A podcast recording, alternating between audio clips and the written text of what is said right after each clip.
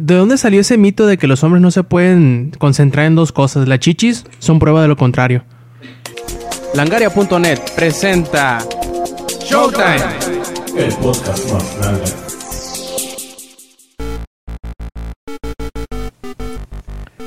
Hola y bienvenidos a la edición 125 de Showtime Podcast. Este quien escuchan es Roberto Sainz o Rob Sainz en Twitter. Y de nuevo tenemos casa llena. No, miento, no tenemos casa llena porque parece que alguien tiene visitas a medianoche. Bueno, quién sabe qué tipo de visitas sean, pero bueno, aquí tenemos a los que ahora sí están presentes, que eh, vuelve con nosotros el Inge. Inge dicen que por ahí andabas usurpando el lugar de Lady. A ver, cuéntanos cómo estuvo el pedo. Este, no, en realidad lo que pasa es que ese día tuve que viajar a Hong Kong, güey, y a pelear contra la, la mafia china, güey, las triadas. Y pues llegué tarde, un poquito tarde y ya, ya no. de claro, todo esto en mi mente, ¿verdad? Mientras soñaba en mi cama. no, es que este me quedé jetón, güey. Dije, ay, solamente voy a descansar los ojos, güey. Y cuando desperté ya era como la una y media, o casi dos de la mañana. güey. Íbamos Pero ya- terminando, creo yo. Sí, sí, creo que sí. Y este, y ya les dije, ya estoy bien, estoy bien, no le tienen que hablar a la policía ni nada. Y ya me dijeron, ah, sí, ya me puedo ir a dormir, dijo Rob, ya, ya no tengo pendiente. Ya, ya no tengo Y pendiente como, este- como mamá, ¿no? De que, ah, ya llegó mi hijo, ya me puedo dormir.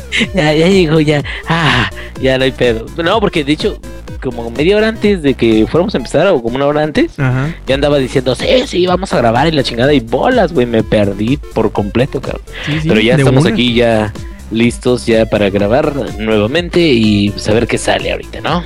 Perfecto, y también por ahí tenemos a Alex que dicen que pues eh, andaba ahorita de vuelta en Brasil. ¿Qué andabas haciendo por allá, Alex?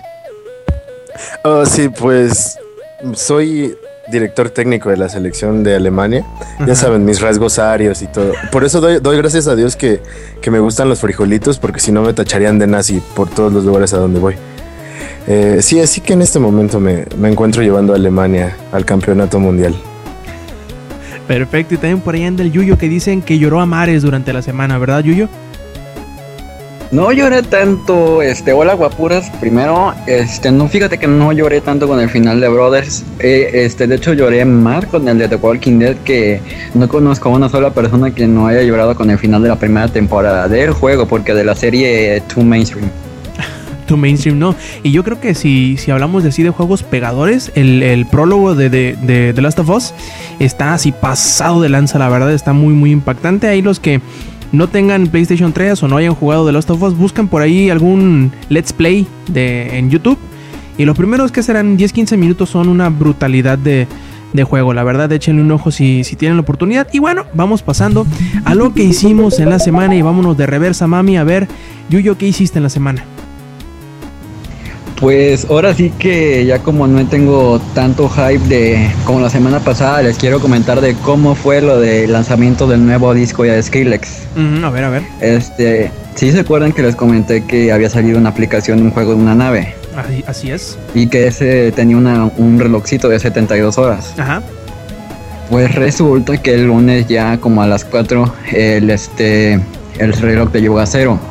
Y entonces, este, minutos antes estaban diciendo de que iban a sacar las nuevas canciones. Una página de, de música estaba sacando imágenes de, este, bueno, memes de gente desesperada y decía que por las nuevas canciones de Skrillex que iban a salir ese día. Y yo así de, ¿a poco van a sacar canciones? Yo pensé que iba a ser otra cosa, sinceramente.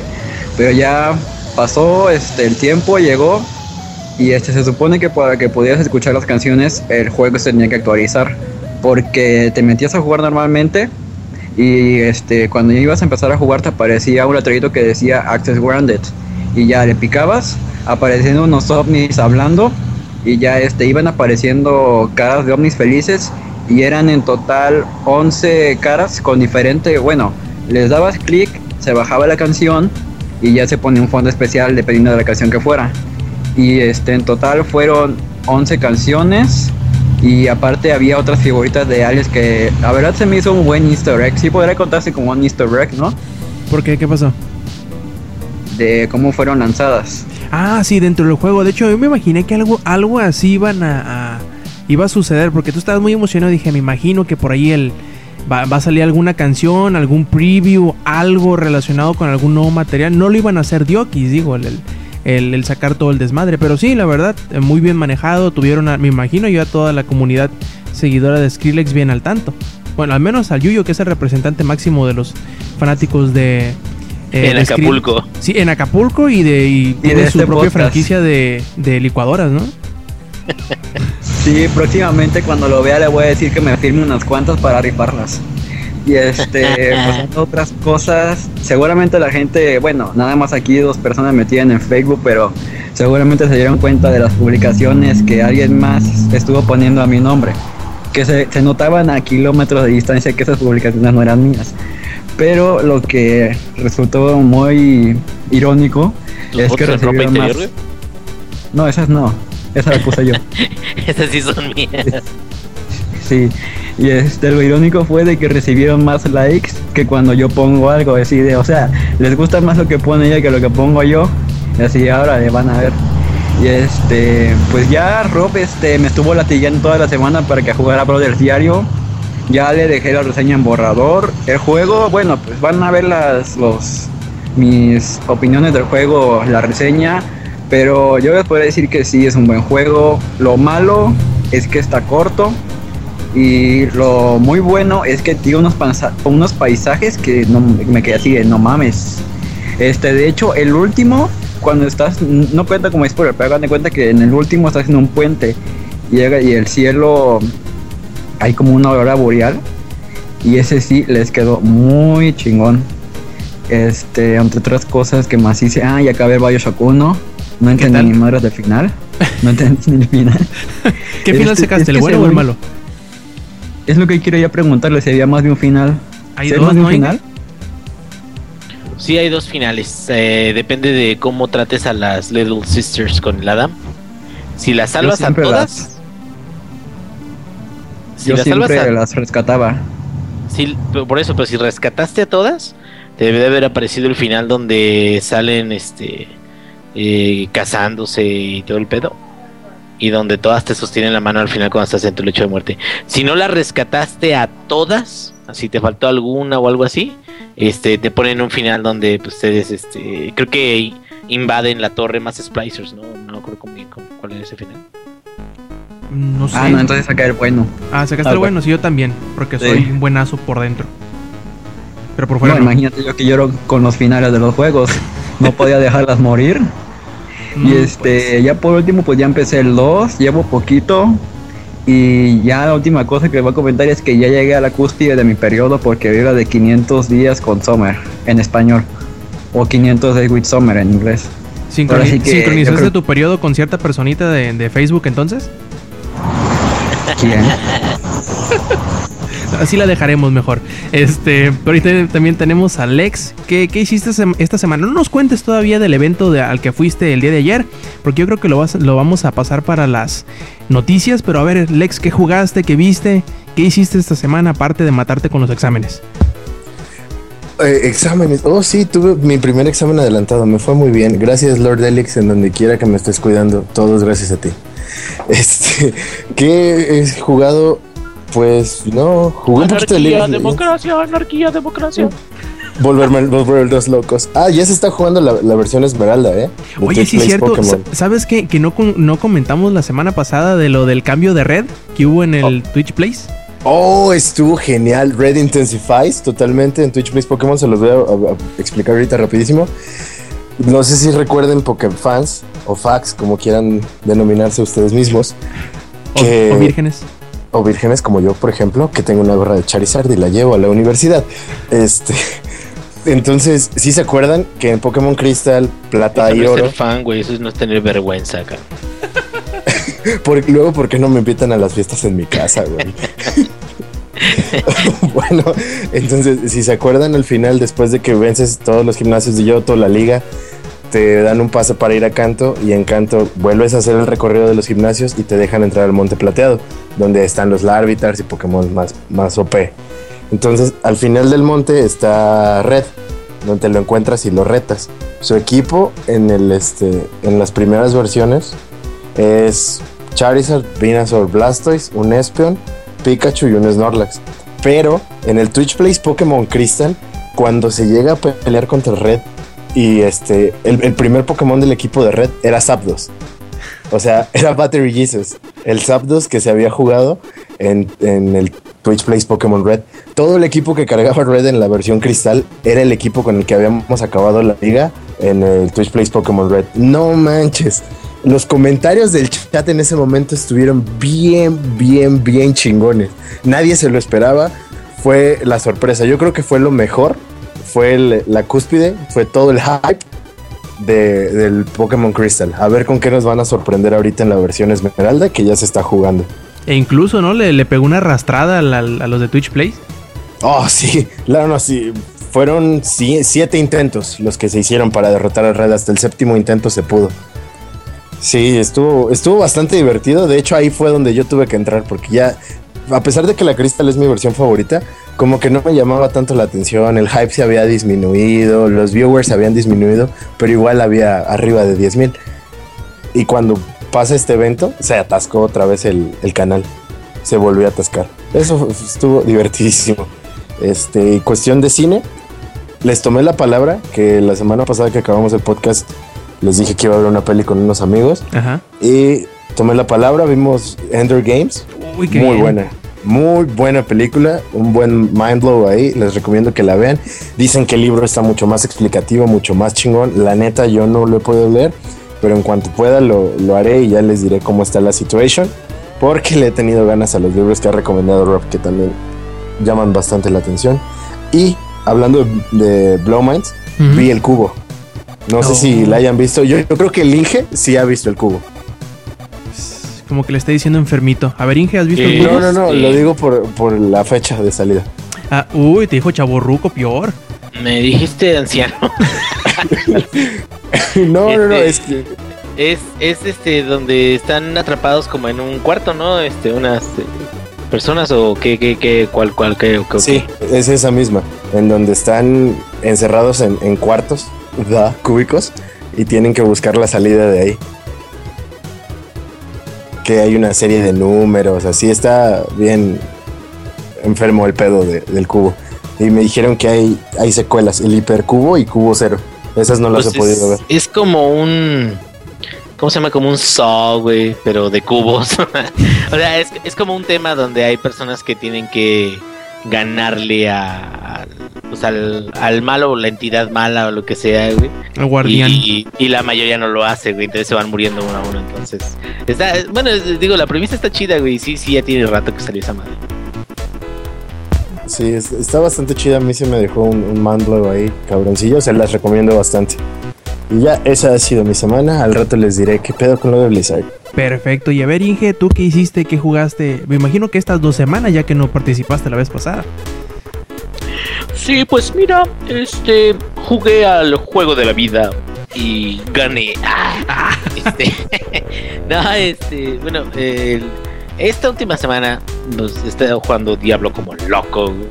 Este, ahorita voy a platicar un poquito acerca del parche, en, exclusivamente del parche porque el launch de- del juego ya viene la semana que viene, de Reaper of Souls, y Langaria va a tener en exclusiva una super reseña de Ingenierillo, que Ingenierillo quiero que sepan que hace una reseña por año, entonces es muy muy importante este evento.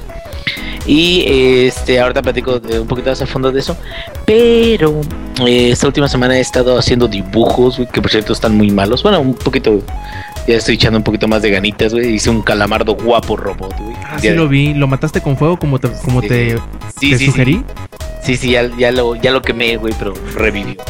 Ay, Y es este, sí, sí, no es demasiado guapo y demasiado fuerte. güey. Y este, ¿cómo se llama? Eh, no, pues es de que me han estado pidiendo dibujos. Y pues yo dibujo bien culero, güey, pero yo digo, bueno, si me los piden, pues se los voy a dibujar. Entonces ya, este, ahí les he hecho uno que otro dibujillo ahí a los que me siguen ahí en Twitter. Entonces, si alguien quiere seguirme, pues ya estás. Y ya, nomás se aguanten su turno porque tengo un chingo de, de pedidos. Entonces, bueno, fuera de eso, eh, jugué South Park, güey. Lo terminé la semana antepasada. No mames, qué buen juego, güey. Sí, no está Lady para platicar ¿Qué? de él, ¿eh? Qué buen juego. Y, y no nada más en términos de. Mira, a mí me- lo, que, lo que me fascinó, digo, no he jugado otros juegos de South Park, que eso es lo que me dio como que curiosidad, porque ya han sacado varios, ¿no? Antes de este. Sí, sí, unos dos o tres creo. Creo, no creo, a lo mejor más, ¿no? Creo. Son los que a mí me vienen a la mente. Y, y no sé, no sé qué tan cercanos sean. Pero este en particular me encantó que es el motor está construido de tal forma que es completamente un juego, pero incluso el ritmo del mismo juego, eh, los sonidos, eh, este, el audio de, por ejemplo, cuando llegas a South Park eh, y la chingada. Entonces, este, está muy bien armado. Es, es un juego para fans de South Park, pero es un RPG muy sólido, la neta. Es un, es un RPG que tiene muchas cosas. No es perfecto porque no vamos a, pedirle a, este, ¿cómo se llama? Un juego de South Park que sea Dark Souls, ¿no? O, Dragon Age. Sin embargo, tiene un, un nivel mucho más avanzado de, de RPG del cual yo esperaría de un juego de ese tipo. Y lo que me late muchísimo, muchísimo es el, el como un sistema de como tipo Facebook, donde vas agregando amigos.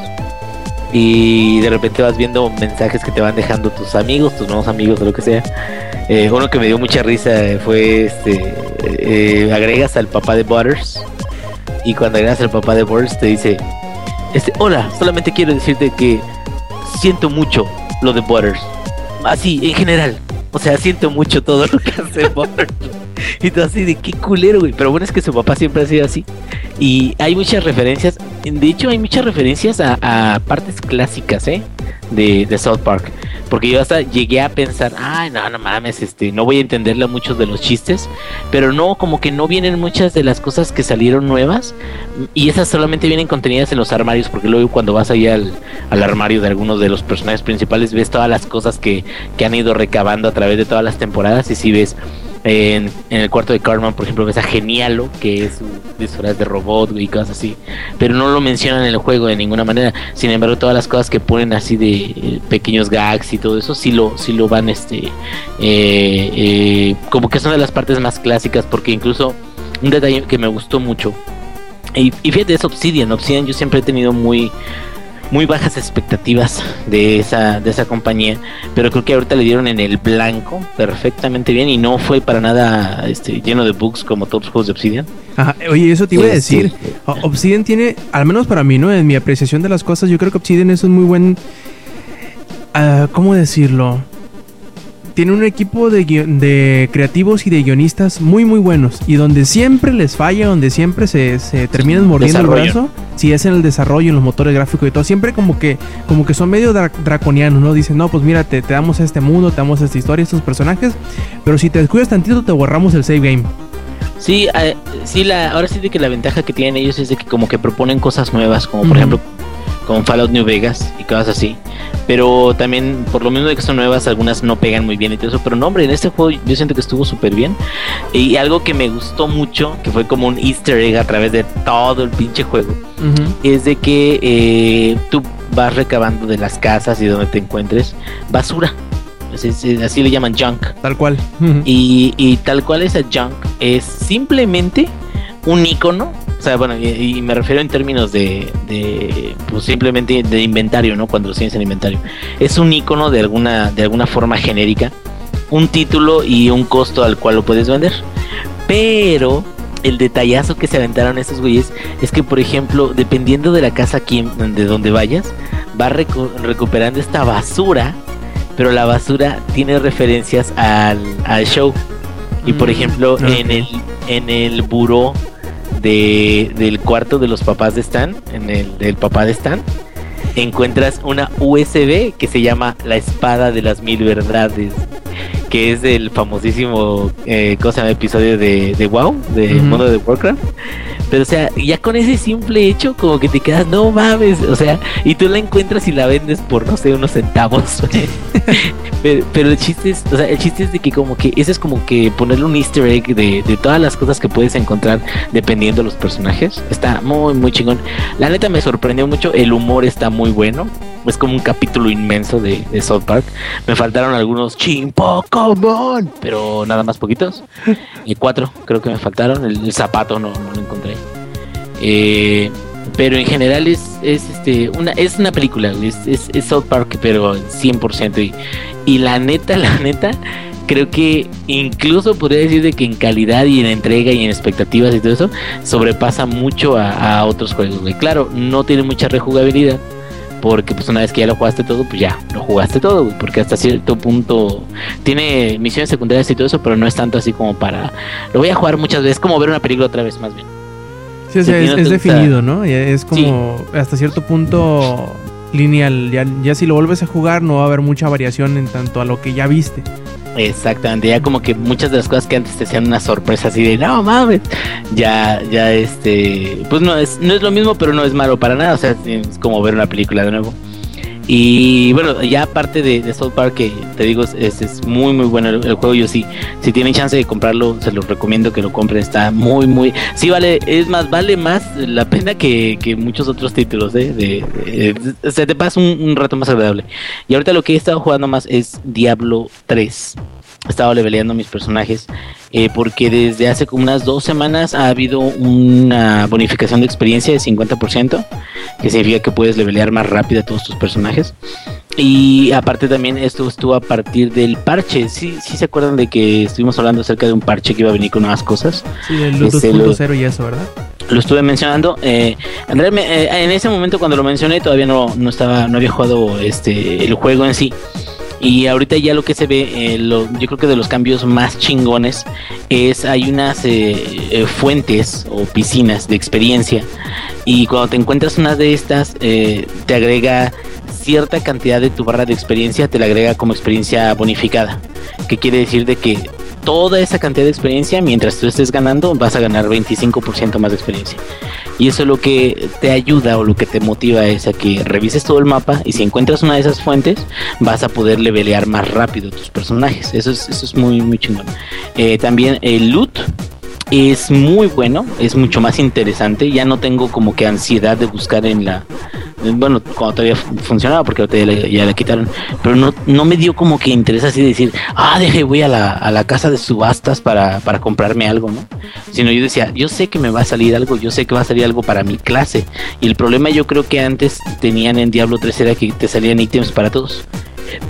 Te salía un ítem con destreza y aparte salía un ítem con este mucho mucha vitalidad o te salía un ítem con fuerza para un mago o te salía un ítem con este inteligencia para un bárbaro, ¿no? Entonces, como que ahorita ya está ya todo así de tú eres un bárbaro, te van a salir la mayoría puros ítems que tienen fuerza. A lo mejor te sale uno que tiene nada más vitalidad o algo así, pero cosas que son, digamos, más para tu clase. Entonces, como que sí es más interesante eh, ir sacando eso. Sin embargo, el pequeño problema que yo le vi, ahorita ya con esto que lo, estuve jugando, es que, por ejemplo, yo tengo eh, un seguidor, o sea, hay seguidores a través de- del juego, y estos seguidores también los puedes equipar, les puedes poner un arma, eh, dos anillos, un amuleto y una reliquia para cada uno. Pero, por ejemplo, si tú eres un mago y tú tienes tu, tu herrero que te puede hacer crafting de, armaduras, eh, espadas y todo eso, tu herrero, cada vez que tú le pidas hacer un craft, lo va a tratar de hacer según tu clase. Y si, y si yo tengo mi personaje que es eh, un eh, arcanista, que es este con mago, todas las cosas que haga, incluso las espadas y todo eso, va a tratar de hacerlas con inteligencia. Y eso no le sirve a tu seguidor. Y no hay forma de decirle, oye, pero es que esta espada la quiero hacer para mi seguidor. Y el problema del loot 2.0 es de que te caen puras cosas, o la mayoría de las cosas que te caen son cosas de, pues para ti, ¿no? O sea, para, para inteligencia, para, para un mago. Entonces, la forma de solucionar esto es si tienes un bárbaro nivel 60 que se utiliza fuerza, si le puedes pedir al herrero, sabes que crafteame una espada y va a salir con stats que vas a poder intercambiar entre personajes para poder dárselo al seguidor que, que está utilizando Templario. Entonces, eso sí se me hace como un poquito complicado porque me quedo, pues a lo mejor debería de haber una opción, ¿no? En decir, ¿sabes qué? Eh, esto va a ser para mi seguidor o va a ser para este y ya para que salga el crafting, digo, igual de aleatorio, aleatorio, pero este, pero con posibilidad de asignárselo a alguien así, ¿no?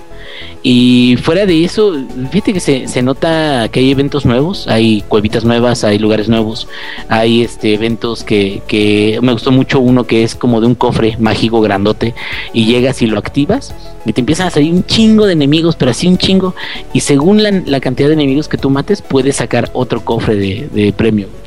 Si sacas, por ejemplo, más de 100 enemigos, no sé, un, número, ¿no? Más de, matas a 100 enemigos en más del tiempo, que son 30 segundos, por ejemplo. Entonces ya te dice, ¿sabes qué? Te doy otro cofre y entonces ya sacas doble loot, ¿no? Entonces, como para esforzarte y todo eso. Y los niveles de, de dificultad están muy bien, están muy chidos. Tormento no me, no me gusta mucho ahorita porque yo siento que es como más está más orientado como para nivel 70 ya cuando ya tengas muy buen gear. Pero ahorita a nivel 60 con el gear así chingón con el en el nivel anterior de Tormento se llama maestro. Si tú juegas maestro y juegas a gusto, tranquilo, sí, de repente cuidándote y todo eso, pero tranquilo, eh, y juegas Tormento, la diferencia es demasiada ahorita. Pero yo creo que es por eso, porque Tormento debe de estar a lo mejor, lo más seguro es que esté diseñado para, para cuando ya tienes nivel 70, que ya es el nuevo nivel que va a venir con, con la expansión. Y pues la expansión sale el día 25 es Reaper of Souls, va a traer el modo de aventura, que una vez que termine este capítulo 5 te va a dar el modo de aventura, va a traer el guerrero Divis Divis, güey, que ese, eh, dicen que está muy, eh, que es como un paladín pero más guapo. Y eh, este, a final de cuentas, vamos, bueno, lo voy a jugar ya después de un chanchullo que hubo por ahí. Por cierto, Rob, te amo. Ah, un poquito homo, güey, sí, porque le dicen, no homo, no, un poquito. Eh, pero, o sea, lo voy a jugar, vamos a, ver qué tantas cosas tiene. Pero eh, creo que sí va a suceder aquello que te mencioné alguna vez, Rob. Yo creo que esta expansión, así como la están manejando, va a terminar siendo como fue Lord of Destruction para Diablo 2 esta expansión, no sé si piensen en otra, que no creo que lo hagan ahorita pronto, pero esta expansión yo creo que nos va a durar varios años si es que no sacan algún otro este contenido adicional, a lo mejor el PvP, pero pues ese no, no, no he sabido mucho de eso. Ya no han hablado casi de él, ¿eh? eh ¿Sabes qué? Es que es muy difícil, muy, muy difícil porque eh, varían tanto las armaduras, varían tanto las armas, varían tanto las clases y todo eso. Y el problema de Blizzard es que se queda, es que si no podemos hacer un PvP donde se sienta mm, justo, donde hay un balance, donde no sea alguien demasiado poderoso a comparación de otro, entonces no vamos a, hacerlo, ¿no? Y, y, es por eso que en WoW hasta el día de hoy, cada dos, tres semanas vuelven a sacar hotfixes para PvP. Porque sienten que uno es demasiado chingón y entonces le bajan un poquito lo nerfean. Y otro güey sienten que no, pues vamos a hacerlo más este pinche chingón. Entonces, eh, creo que sí es un poquito difícil. Y la neta, creo que después de todas las cosas que he visto que van a venir, vienen unas grietas que son como tipo horda, o sea, una grieta y va a salir un chingo de enemigos hasta que se acaben.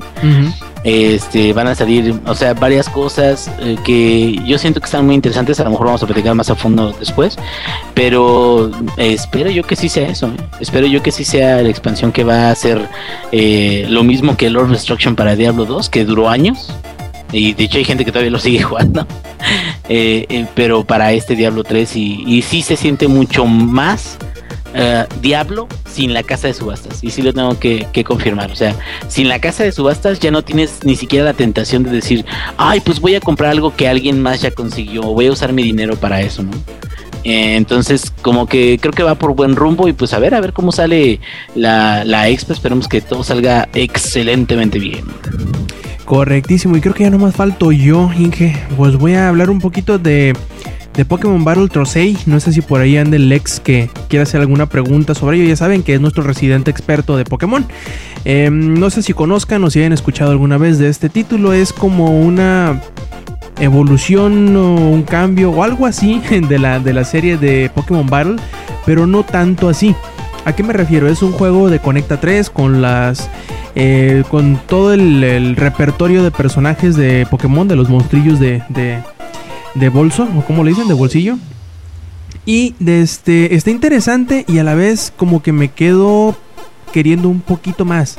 Eh, propone cositas interesantes como por ejemplo eh, la libertad de movimiento. Ya ves que por lo general unos juegos de algunos juegos de estos de Conecta 3 te limitan nada más a mover una pieza hacia un lado, hacia su lugar adyacente, hacia su, espacio adyacente, arriba, abajo, izquierda derecha o en diagonales.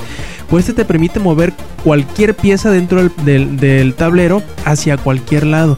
Lo único malo de, de, la mecánica de cómo se juega Battle 6 es que no tiene ningún tipo de profundidad, de estrategia, no tiene nada de eso. Es nada más mover y mover y mover y mover y mover y lo hacer lo más rápidamente posible.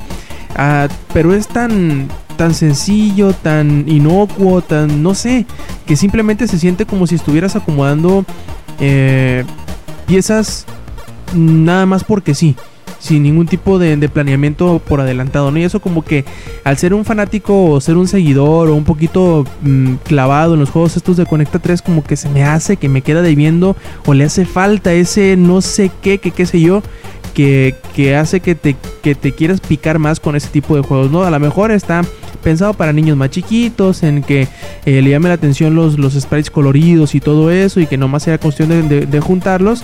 Y ay, mira, precisamente a, a eso me, me recordó, me recordó los, a los juegos esos donde tienes que buscar eh, en un tablero dos piezas que se parezcan y seleccionarlas para, para hacerlas desaparecer como el Mahjong. Creo que así es, ¿verdad? Es parecido así al Mahjong. ¿Sí? ¿No? ¿Sí? ¿Sí? Sí. Es parecido al Mahjong. En ese sentido, y se me hace como que medio... Que le hace falta algo al ser un juego de, de- de Conecta 3, ¿no? ¿Y qué, qué- algo que querías preguntar, Alex?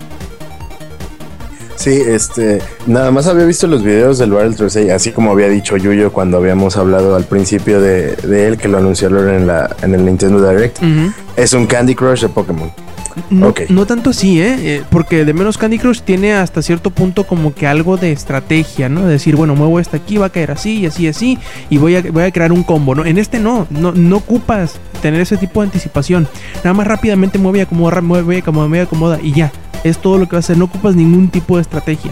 Yo cuando lo vi, el que, que tenía así bastante eh, libertad de movimiento, dije, bueno, o sea, a lo mejor se parece un poquito a, Puzzle and Dragons. Que Puzzle and Dragons se me hace uno de los mejores juegos, si no es que el mejor juego de Conecta 3 que he jugado en, en toda la vida del mundo mundial y del universo conocido. Pero no es tanto así. Por- a lo mejor es, ese sea mi problema, ¿no? Que yo venga o esté jugando ahorita Puzzle and Dragons y digo, bueno, no se parece. No, no es que quiera que se parezca a Puzzle and Dragons, no.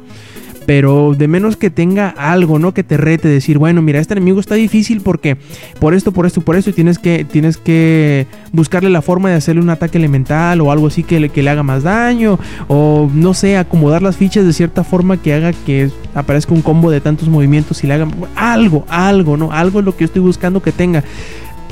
A lo mejor sea nada más para eso, ¿no? Es un juego muy sencillo, es un juego muy barato, cuesta 100 pesos nada más en la, en la eShop del 3DS. Pero igual sea porque he jugado muy poco de él. He jugado cerca de una hora, una hora y media. Y espero mejore, espero se profundice de aquí en adelante, pero si nada más es el, como le llaman el WYSIWYG, si es esto que estoy viendo es todo lo que voy a obtener del juego, creo que queda de ver. Así es, así de sencillo, queda de ver, se- como que se siente incompleto, se siente muy sencillo, exageradamente sencillo, simplón y bondadoso para, para hacer un juego de Conecta 3. Pero quizá sea nada más yo, a lo mejor hay gente Es- que así les guste, ¿no? No, no es eso, es que, como tú lo dices, has jugado nada más una hora.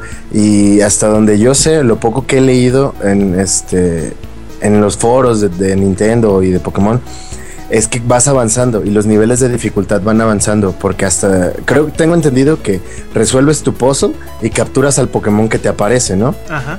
Ok. Este, tengo entendido que cuando ya vas con Pokémon legendarios o con Pokémon más fuertes o más raros, sí representa más un reto. Entonces tal vez este, jugándolo un poco más, ahí nos puedas platicar cómo está la onda, si algún legendario realmente cuesta trabajo o sigue siendo nada más de mover rápido los, las baldosas. Ah, sí, sí, Ajá. es lo que yo espero, ojalá. Yo estoy esperanzado de que haya algo más allá escondido, que nada más sea un progreso muy lento, muy sencillo, y que por ser las primeras fases sea increíblemente soso. Ah, Ojalá. tal vez es como el tutorial. Y el tutorial yo lo pasé, es, es una misión el puro tutorial. Y yo espero, ojalá, que me sorprenda, me calle el hocico y me, me agarre cachetadas y me diga, eres mi perra cabrón. Pero ojalá, ojalá eso suceda. Ojalá dé la vuelta y me sorprenda, porque me gusta mucho este tipo de juegos. Eh, y, ojalá, y si sucede, yo les comentaré la semana pasada en subsecuentes podcasts si es que en realidad hubo algo más de esta primera impresión que estoy teniendo. No lo vean como reseña esto que les estoy comentando, si- a todo lo contrario, simplemente una primera impresión, primer vista, primeras, primeras partidas del juego y ojalá y agarre un mejor ritmo, un mejor, eh, un mejor, eh, pues, profundidad de estrategia, etcétera, etcétera, etcétera. ¿Y qué otra cosa estuvo jugando? Mm, Volví a tomar, a retomar eh, Monster Hunter 3 Ultimate. Em, lo había dejado un poquito porque me dan flojera las batallas eh, bajo el agua de Monster Hunter 3 y del Ultimate no es la, la excepción, más que como tengo manos así como, como de botarga de Doctor Simi. mm, Aunque tengo el 3DS XL, siento que está muy pequeño, que no se me amolda a las manos y se me hace muy incómodo. En realidad, la consola en general, el 3DS, se me hace muy incómoda para jugar. Pero bueno, a partir de eso logré vencer por fin a los dos Lagriacruz que tenía y que no los, no los dejaba pendientes porque no pudiera con ellos, sino porque me daba flojera.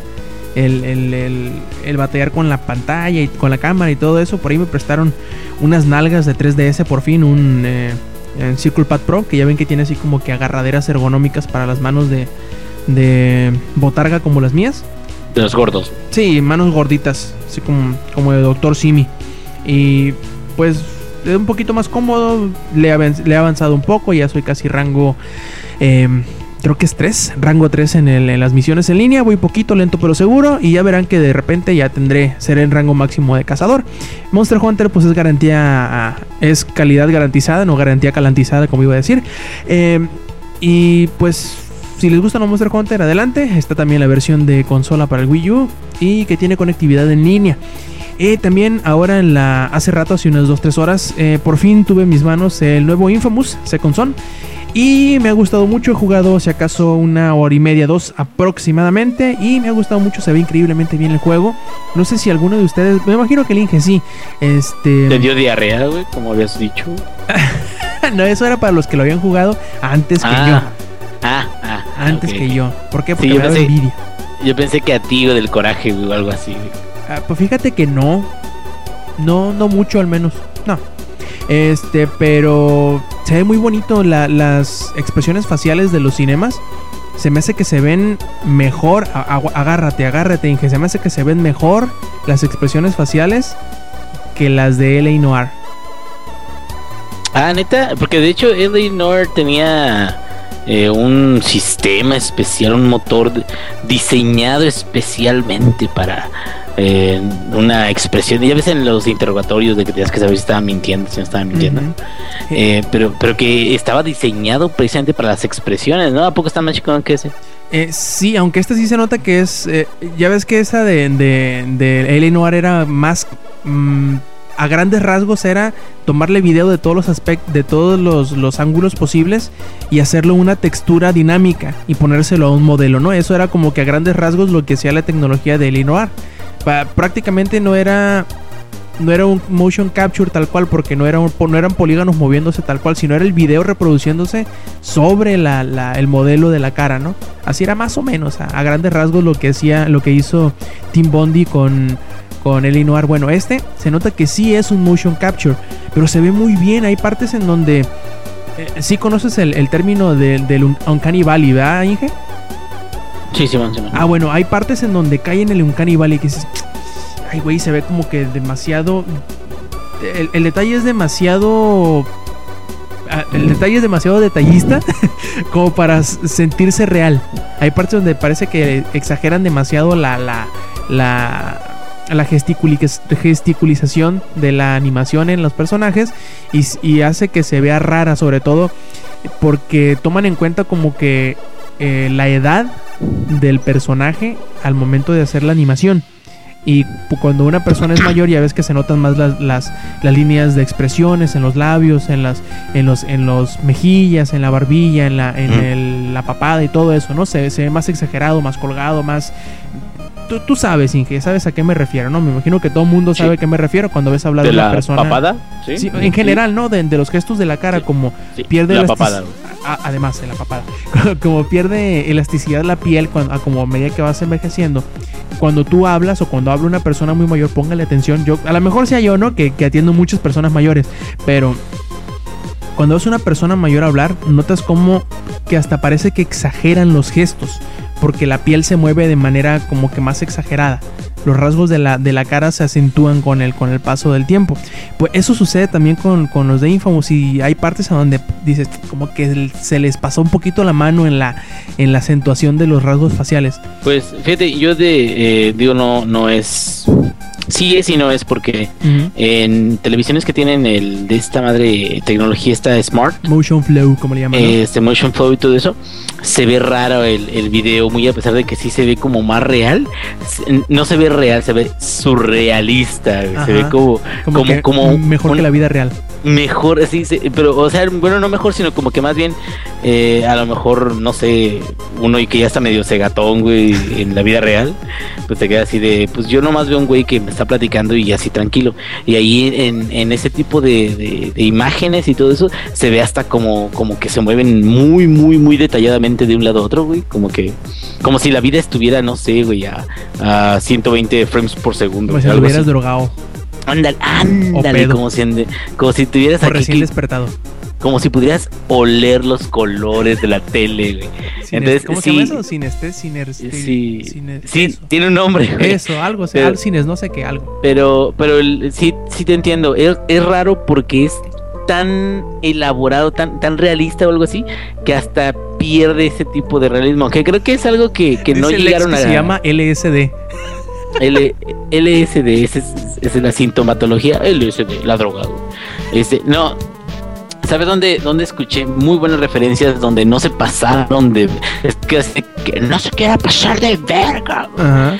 ¿Sabes dónde, dónde escuché muy buenas referencias? En The Last of Us. Porque ese fue puro motion capture y siento como que hasta por eso es- estás más inmerso, ¿no? Porque como que no te sacas de pedo de, güey, ¿qué es eso? Ve Aunque así. es raro, ¿no? Todos los juegos de, de Naughty Dog, como The Last of Us, eh, es motion capture, pero la animación facial es hecha por keyframe, o sea, hecha cuadro por cuadro a mano, no es capturada. Mm, sí, pero se basan en. Ah, en sí, el se actor, basan en la, porque- en la actuación del, del, Sí, del- digo, del actor, porque. obviamente. bueno, el, el güey este que sale en The Last of Us está más guapo que Troy Baker. Troy Baker. Hola, Troy Baker. Tío, ¿cómo Troy estás? Tío, soy Troy Baker. Ahora ya continúa, güey. ya.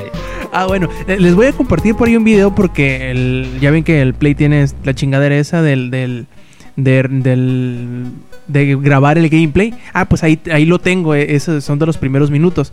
Voy a, voy a subir un par de videos en donde se notan, donde salen personajes mayores para que noten esa, no sé qué, que qué sé yo. Que, que se ve raro, pero se ve muy bien el juego hasta ahora, lo que he visto, lo que he jugado se desempeña muy bien, no veo ningún bajón de cuadros por segundo, al menos no muy perceptible.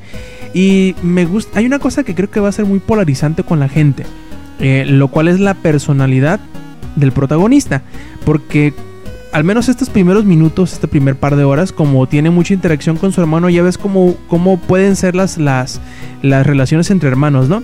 Y se nota que estos dos, que son Reggie y Delsin, eh, son, se llevan, tienen ese tipo de, de, de, de relaciones donde no se llevan muy bien, o se la llevan como los perros y los gatos, pero a final de cuentas sí se llevan muy bien. ¿Sí me, sí me explico? No sé, como yo no tengo hermanos del mismo Mm. género, yo creo que ese es como que hasta cierto punto muy común, ¿no? Que sean como que entre rivales de, de alguna forma que se molesten, se sean muy llevados, eh, pero al final de cuentas como que sí se respetan o sí se, sí se entienden, pues que tienen eh, cierto cariño entre sí, pero se molestan mucho, ¿no? Yo puedo opinar de eso. Ajá. Este, yo no tengo rivalidad con mi hermano, él, él muy en, su pedo con League of Legends y yo en mis pedos de conseguir, este, bueno, de aprender más cosas. Ajá. Y en la POM, de hecho, tampoco, él ya ha estado subiendo mucho de nivel, Ajá. pero no, no tenemos una rivalidad así de que muy difícil, porque por ejemplo, yo siempre le digo, ya juega en doble, y me dicen, no, todavía no puedo, yo estoy chingue y chingue para que juegue, pero rivalidad en sí, no, de que me molesta que siempre que va a jugar rol tengo que desconectarme y robarme el de mi vecino, eso sí me molesta. Ah, correcto. Bueno, a, a eso iba, ¿no? Eh, Delsin es como que medio tirándole como que anarquista, punqueto, cosas así, como que va en contra del sistema, vaya. Y su hermano, irónicamente, es, es un sheriff, es un policía. Y bueno, mientras el hermano mayor, eh, que es eh, Reggie, quiere este, calmarlo, que sea un poquito más civilizado, que, que se comporte como la gente vaya, este cabrón es muy irónico, es muy patán, muy sabiondo, bueno, no patán, sino como que muy em, chistosito, por quererlo decir de alguna forma, ¿no? Como que lo molesta mucho y se molestan entre sí. Y eso creo que a mucha gente no le va a caer muy bien. Porque aunque tiene muchos, eh, hasta ahora, ¿no? Algunos diálogos muy divertidos. Es que a mí se me hace muy divertidos la, la- el tipo de relación que hasta ahora están aparentemente teniendo. No sé cómo vaya a evolucionar a futuro. Eh, a mí se me hace muy divertida. Ese toma y daca, ese eh, cierto rivalidad, cierto disgusto entre hermanos que pero que al final de cuentas no es tal, sino como que nomás está por encimita de la forma en cómo se llevan entre ellos, cómo se provocan, por decirlo de alguna forma. A mí se me hace muy atractivo hasta en este punto, ¿no? Se me hace muy divertido, muy...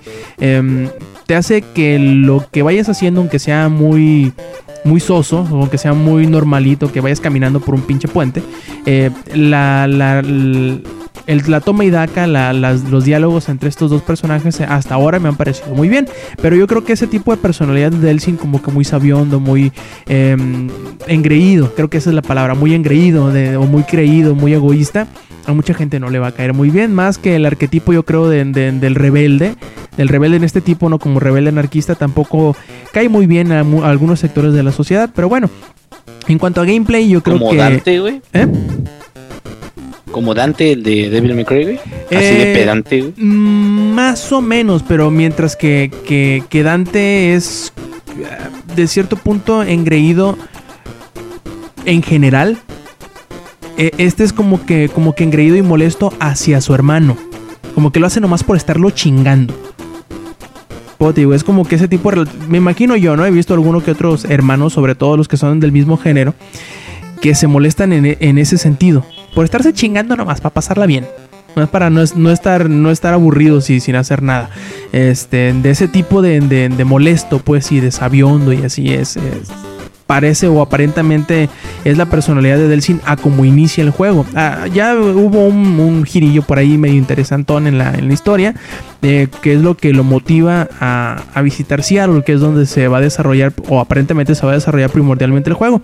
Y se ve muy bonito, se juega muy bien, tiene las mismas bases, las mismas eh, mecánicas primordiales de los, de los juegos anteriores de Infamous. Así que si les gustaron los anteriores, muy probablemente que encuentren un terreno familiar, un terreno en común que les vaya a gustar mucho. Y si al contrario, si no les ha gustado ningún Infamous, ya saben a lo que les van a entrar. Es, eh, podremos decir que pan con lo mismo porque los, los fundamentos del gameplay son los mismos. Pero muy probablemente alguna de las mecánicas nuevas, algunos de los poderes nuevos, alguna de las nuevas cosas que hay por hacer en el mundo abierto de, Infamous Second Son, probablemente les llame la atención. Pero si lo que les repudia, así como los que les repudiaba al Assassin's Creed, es el hecho de que sea un Infamous, sáquenle la vuelta. No, no, no se enojen, no hagan pucheros yokis. No, no, no, no busquen encontrar algo distinto en lo que ya saben que es lo que van a encontrar. Y por último, por fin terminé Strider. Creo que les voy a escribir la reseña en estos días. Eh, está muy entretenido. Yo no soy fanático del Strider ori- original porque no me tocó jugarlo. Pero este nuevo Strider se me hace excepcionalmente bueno en lo que hace. Porque hay cosas que, que no las intenta, que nomás las deja así como que entredicho, como lo que es la historia. Que es prácticamente inexistente. Nada más te pone uno que otro jefe por aquí, por allá. Mm, meramente para, para romperte el ritmo que llevabas y para ponerte algo distinto que no te que no te que no lo sientas monótono. El juego es muy divertido, es muy rápido, te da esa sensación de ser una máquina de matar imparable, que, que nada, nada te puede detener en realidad. Eh, me gusta mucho esa mecánica de que tan rápido como puedes presionar el botón de ataque, será igualmente lo rápido que tu personaje, que es Strider, eh, atacará. Dar un, un, un sablazo. Lo único que me quedó de, de, de duda es de entre todo el arsenal que tiene el diseño del personaje de Strider, incluso el de este juego, tiene una espada larga que es la que utilizas para los ataques normales. Tiene un set de kunais que es, o, dagas arrojadizas eh, que las utilizas ya más adelante en el juego. Pero detrás de los hombros Strider tiene dos espadas más pequeñas que jamás en el pinche juego las utiliza. No sé para qué las tiene. Alguien en, en el público que me recuerde. ¿Para qué chingados los tiene aparte de para verse bien? No, bueno, Ya Eh. venían con la ropa, güey. yo creo, están pegadas, no las puedo utilizar porque vienen pegadas con, con, con cola loca o algo así. Tienen velcro y no sabe cómo utilizarlo. Algo, algo debe de ser, una chingadera por el estilo. Maldito velcro. Y sí, pinche velcro, invento, invento del, del infierno.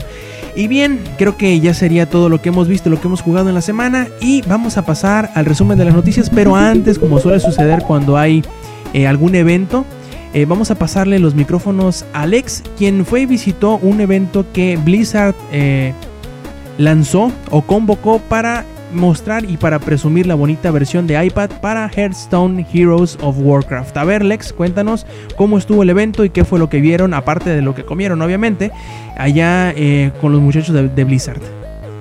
Bueno, como ya mencionaste, el, el evento de Blizzard fue para presentar el Hearthstone para, para iPad.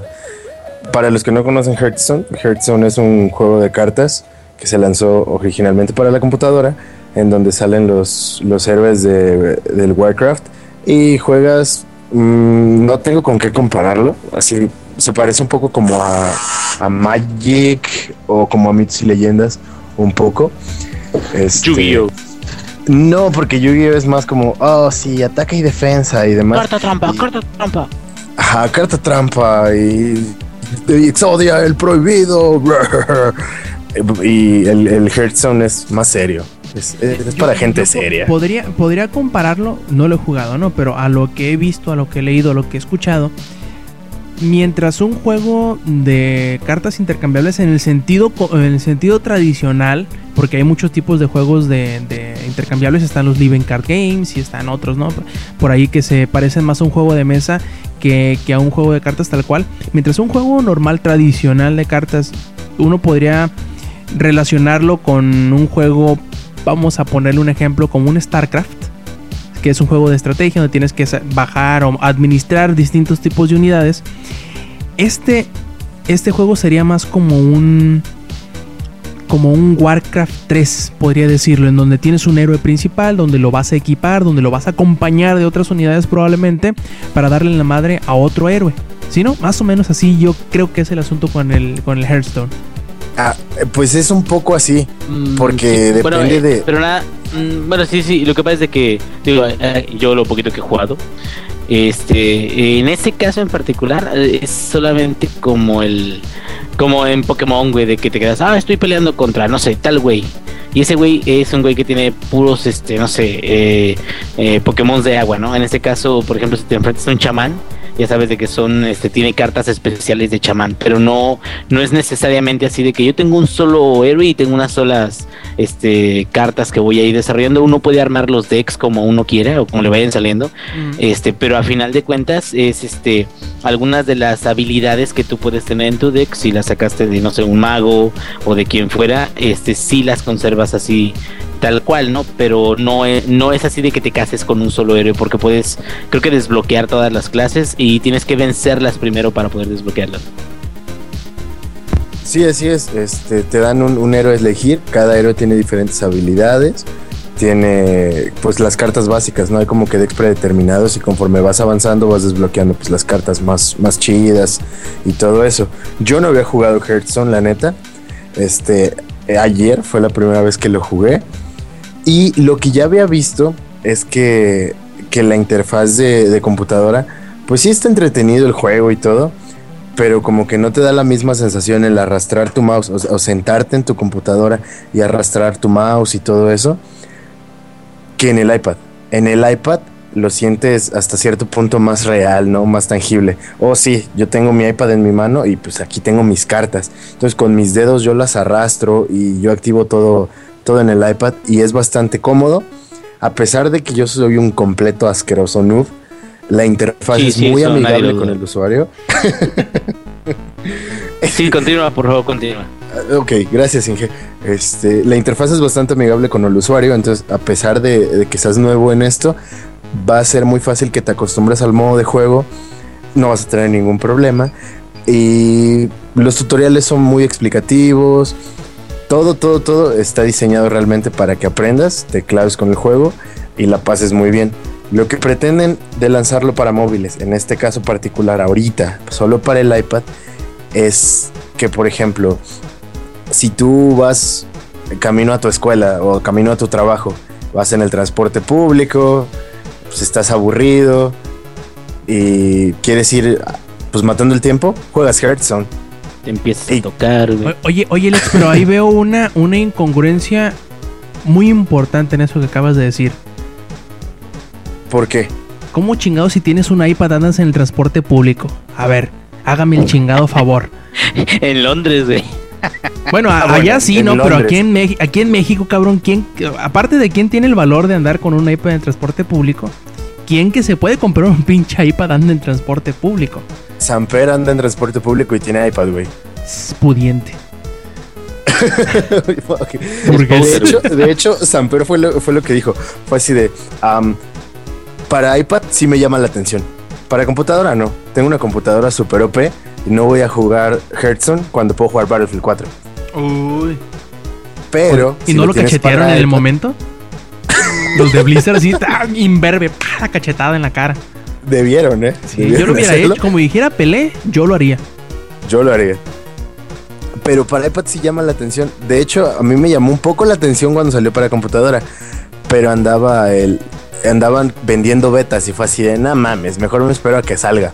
Y ya cuando salió, pues ya para el, el populacho, pues yo ya no tenía tostadora. Entonces me, me quedé con las ganas, ¿no? ¿Ya salió la Ahora- app, güey, o apenas va a salir?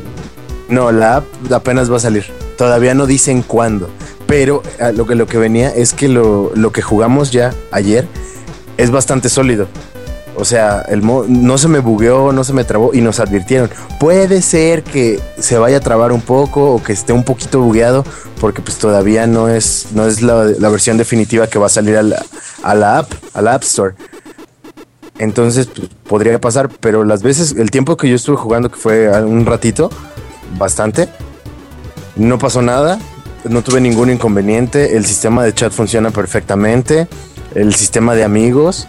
La ventaja que tiene este sistema de amigos es que si, por ejemplo, yo voy con mi iPad en el Metrobús y atrás de mí viene Rob jugando Hearthstone, me sale una notificación. a Rob Sainz está jugando Hearthstone cerca tuyo. ¿Deseas agregarlo como amigo? No, pues que sí. Hay un ¿Deseas nerdo romperle la cerca de ti. Hay un nerdo Hay cerca un virgen cerca de ti. Sordon, tenemos problemas. Y, te da la opción de agregar los amigos, te da la opción de retarlos a un duelo. Y este, igualmente va a haber compatibilidad para que yo pueda jugar desde el iPad contra los que están jugando en la computadora. Y en el futuro, cuando ya salga para Android, para iPhone y todo, va a ser totalmente compatible, ya que no se va a jugar con el App Center o con lo que maneje Android, sino que todo es por Battle.net. Lo que está Sí, bastante tiene, chido. tiene sentido, güey, porque solo así de que lo único que te están dando es una interfaz de, de sus servidores de Battle.net y, y que es lo que eh, como que soñamos alguna vez que pudiera pasar entre Diablo de consolas y Diablo de, de PC, pero pues al final de cuentas como que sí decidieron tomar eso diferente, pero pues Hearthstone es el mismo juego, se puede jugar en, en un iPad que en PC, pues nada más te logueas a Battle.net y ya, güey, ya con eso, ¿no?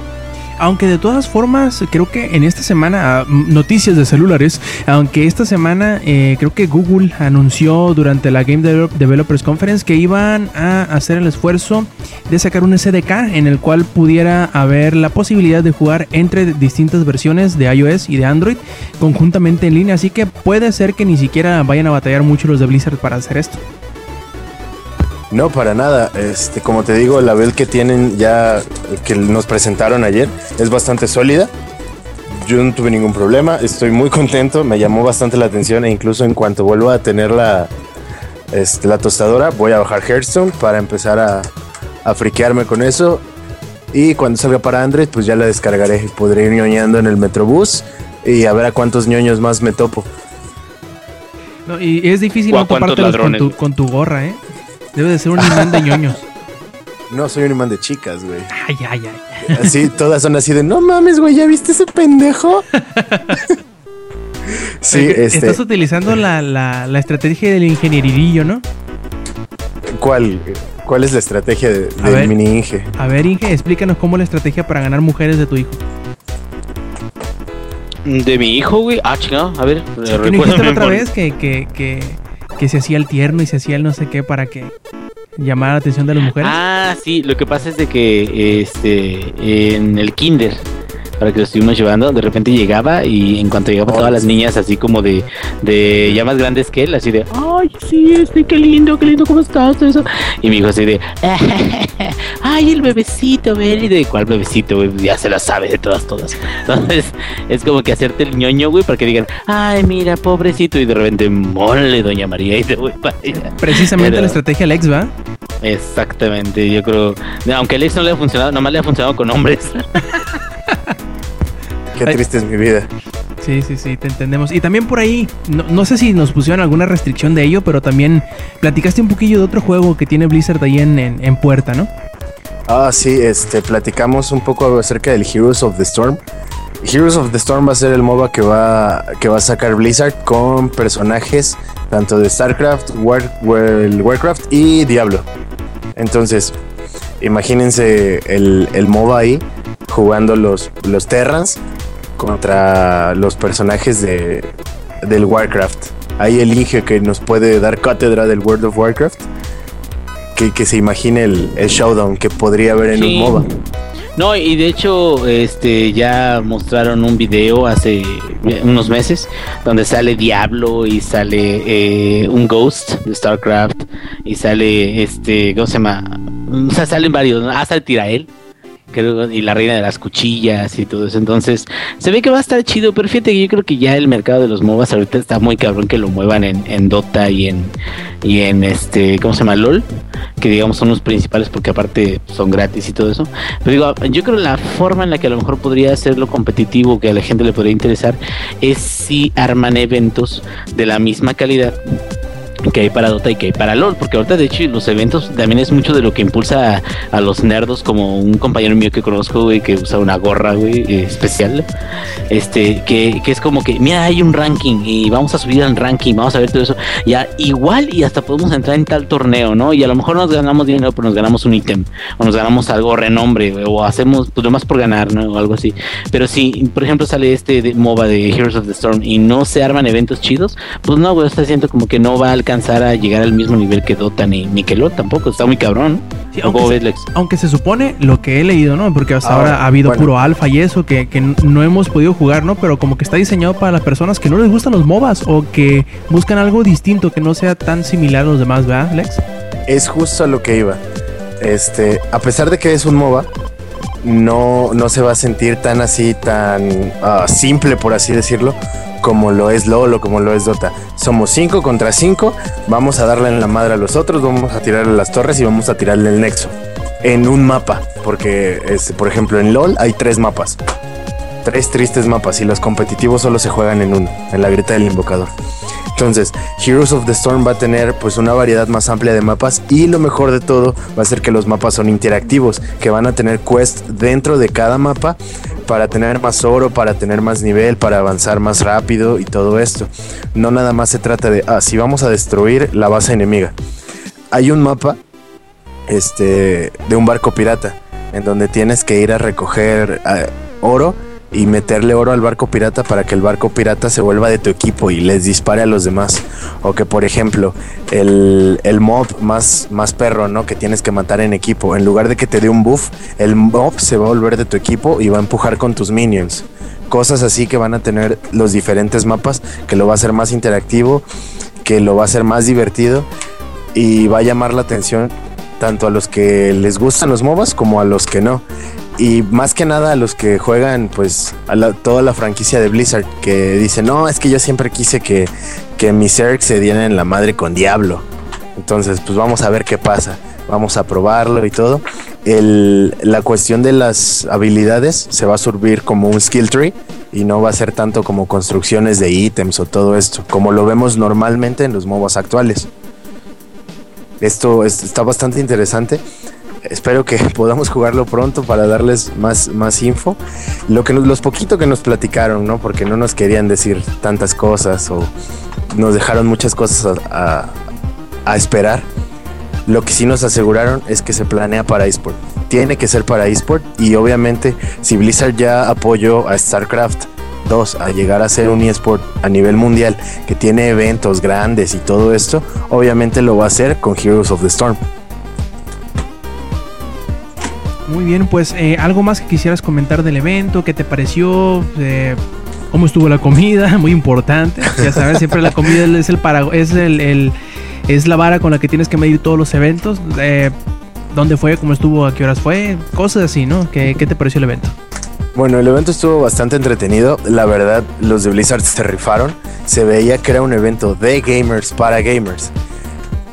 Hubo pizza gratis, Monster Energy gratis, chelas gratis. Había tres tinas enormes de chelas y yo nunca las vi vacías. Y yo veía que todos traían una chela en la mano.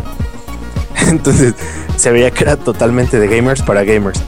Las personas que nos atendieron fueron bastante amables, los chavos de marketing, los el- el- mm, había un, un chavo ahí del grupo de desarrolladores de aquí de Latinoamérica, todos muy atentos, nos resolvieron las dudas. Incluso uno de, de los chidos del marketing nos enseñó a jugar Heroes, el, el Hearthstone, perdón, porque no sabíamos nada, nada, nada. Y estaban echando relajo con nosotros como si nos conocieran de, de hace bastante tiempo. Muy atentos, todo, todo excelente. Y lo mejor de todo fue que nos clavaron en un juego que antes no nos había llamado la atención. Les recomiendo el Hearthstone, la neta. No se van a arrepentir. es- Está divertido y también llegará al, competitivo, pero no tan hardcore, yo creo. Si está su sistema de ranqueo y todo. Pero está como para, para pasar un buen rato y si se clavan, van a decir, ah, sí, yo creo que me he hecho un par de partidas antes de dormir. A las 12 de la noche, ¿no? Y de repente van a ver su reloj y a la madre, 3 de la mañana. Les va a cantar el gallo, ¿no? Eh, Sí, sí, sí, va a pasar. Es, es un juego adictivo chido. Si les gustan, si pierden su tiempo con los jueguillos de Facebook, mejor bájense el Hearthstone, que no requiere tantos sistemas de la computadora. Mucho más entretenido. Perfectísimo. Y bueno, eso fue el evento de Blizzard y la presentación de la versión de iPad para Hearthstone Heroes of the eh, no miento, Heroes of Warcraft. Y eh, antes de que se nos duerme el Zack, porque ahora parece que todo el mundo se está durmiendo, hoy sí, este, eh, Zack nos va a venir a hablar, eh, ya, saben ustedes que en veces pasadas, Zack nos ha hablado un poquito del Oculus Rift y de cómo quiere comprarse uno este año. Y durante la, eh, GDC Game Developer Conference, eh, Sony anunció un proyecto nuevo que precisamente vendría a ser como que la competencia del Oculus Rift, pero para el PlayStation 4, ¿verdad? Yuyo, cuéntanos qué pasó con este Project Morpheus. Pues este, los datos que voy a decir no sé si son exactos, pero ahí les va. Hagan de cuenta, Wii sacó su barra para este, jugar de manera especial, pues PlayStation sacó el PlayStation Move. Y entonces que, que Xbox también sacó su sensor y pues ahí tiene PlayStation también el suyo junto con las esas cosas que parecen micrófono, no recuerdo cómo se llaman. el Move creo que es. Este, ajá, el Move completo, pues. Y este, pues ahora resulta de que Sony vio que Oculus está haciendo un muy buen, excelente, perfecto producto. Y este, y dice que ahora que él va a sacar uno. Que si él también se le hincha, él también va a sacarlo. Y pues ya ahorita están en sus, ahora sí que están haciendo sus sus, este, sus pruebas para ver que también le sale. Pero este, yo no sé si, yo creo que este ha de ser otro, porque cuando fue la EGS en el año pasado, nos llevaron, bueno, había una parte donde te mostraban un, este, así fue, un visor también, y era parte de Sony.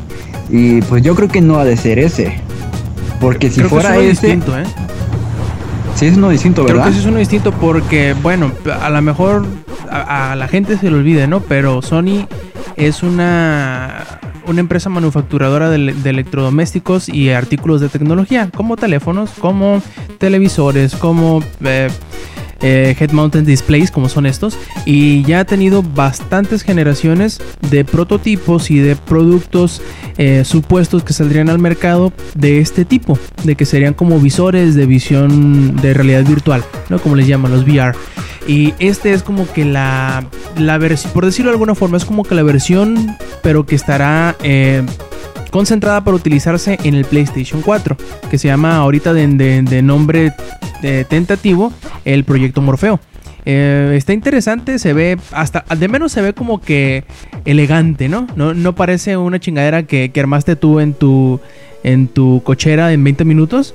Y hasta ahora los, las, los puntos de vista y las opiniones que, he leído por ahí de, la gente que he estado allá en la, en la GDC es que es bastante bueno, sobre todo si lo utilizas en conjunto con los controles de Move, que se ve medio rarito, ¿no? Pero que le agrega un poquito a la experiencia de la realidad virtual el tener dos vectores más de, de, sensibilidad, por decirlo de alguna forma, eh, con el que puedas interactuar con el mundo virtual que te rodea en, los, en el headset. Por lo tanto, creo que es algo interesante. Veamos qué tan bien le vaya a ir en el mercado. Ya por ahí, no sé si leíste Yuyo, por ahí un Ubisoft ya salió a, a- a comentar al respecto. Les preguntaron que si qué les parecería, si les parecería tentador el desarrollar eh, experiencias o juegos o compatibilidad de sus juegos para para este tipo de dispositivos y dijeron que pues sería interesante siempre y cuando eh, las ventas de estos, de estos aparatos eh, superen el millón de unidades vendidas para como que verle sentido a la, la inversión extra de este tipo de tecnología que muchos dicen que sería que es como que uno de los de los futuros más prometedores en cuanto a nuevas tecnologías para videojuego. No sé, ¿qué te parece a ti, Yuyo, que eres el más eh, emocionado por este tipo de, de- de tecnología o de aparatos como el Oculus Rift? Es que, por ejemplo, yo no quiero decir que sea malo porque no es malo, pero el hecho de que tengo que comprarme a fuerzas un Play 4 para poder utilizarlo no me suena tan bien porque, o sea, si es un casco de realidad virtual va a estar, va a estar arriba de los 3 mil pesos. Y por ejemplo, el Oculus Rift ahorita sale en que la versión alfa sale en 300 dólares. Pero ahorita, pero en este año van a sacar la versión HD. Incluso, o sea, la mayoría de, nosotros tiene una computadora. Y pues el Oculus Rift nada más necesitas tus juegos, de, puedes jugarlo con cualquier juego. Y este, ahora sí que no sé si voy a hacer de que con el de PlayStation vaya a ser solo para los juegos de Sony. Pero por ejemplo, en, con el Oculus Rift puedes jugar lo que es Outlast. Bueno, puedes jugar cualquier juego que sea en primera persona. No estarías restringido, por así decirlo. Pero pues falta ver si eso es verdad todavía. Si van a poner restricción de juegos.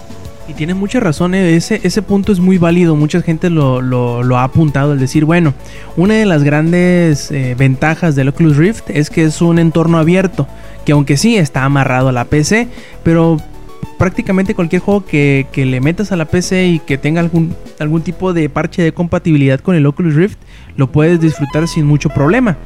Pero eh, ese es uno de los grandes ventajas, ¿no? Que es una experiencia un poquito más eh, distinta, pero abierta a muchas posibilidades. Ahora probablemente eh, el que sea una plataforma más cerrada sea un punto malo, ¿no? El, que sea nada más a PlayStation 4. Pero pues ha- habrá que ver de qué forma la comunidad de desarrolladores eh, pues acepta este, este concepto, de qué manera se, se, se adopta para nuevas experiencias, quién sabe, a lo mejor eh, en base a esto se hagan nuevos títulos de, terror. Creo que yo creo yo por ahí que hay unos juegos específicos para para el Oculus Rift en donde son experiencias pensadas para este tipo de entornos más cerrados, más, personales, por decirlo de alguna forma, que sean más interesantes. Quién sabe, a lo mejor al- sean o provoquen el nacimiento de nuevos géneros. Quién sabe. O sea, de menos es tecnología interesante que esperemos se utilice de la manera adecuada y que se aproveche, sobre todo.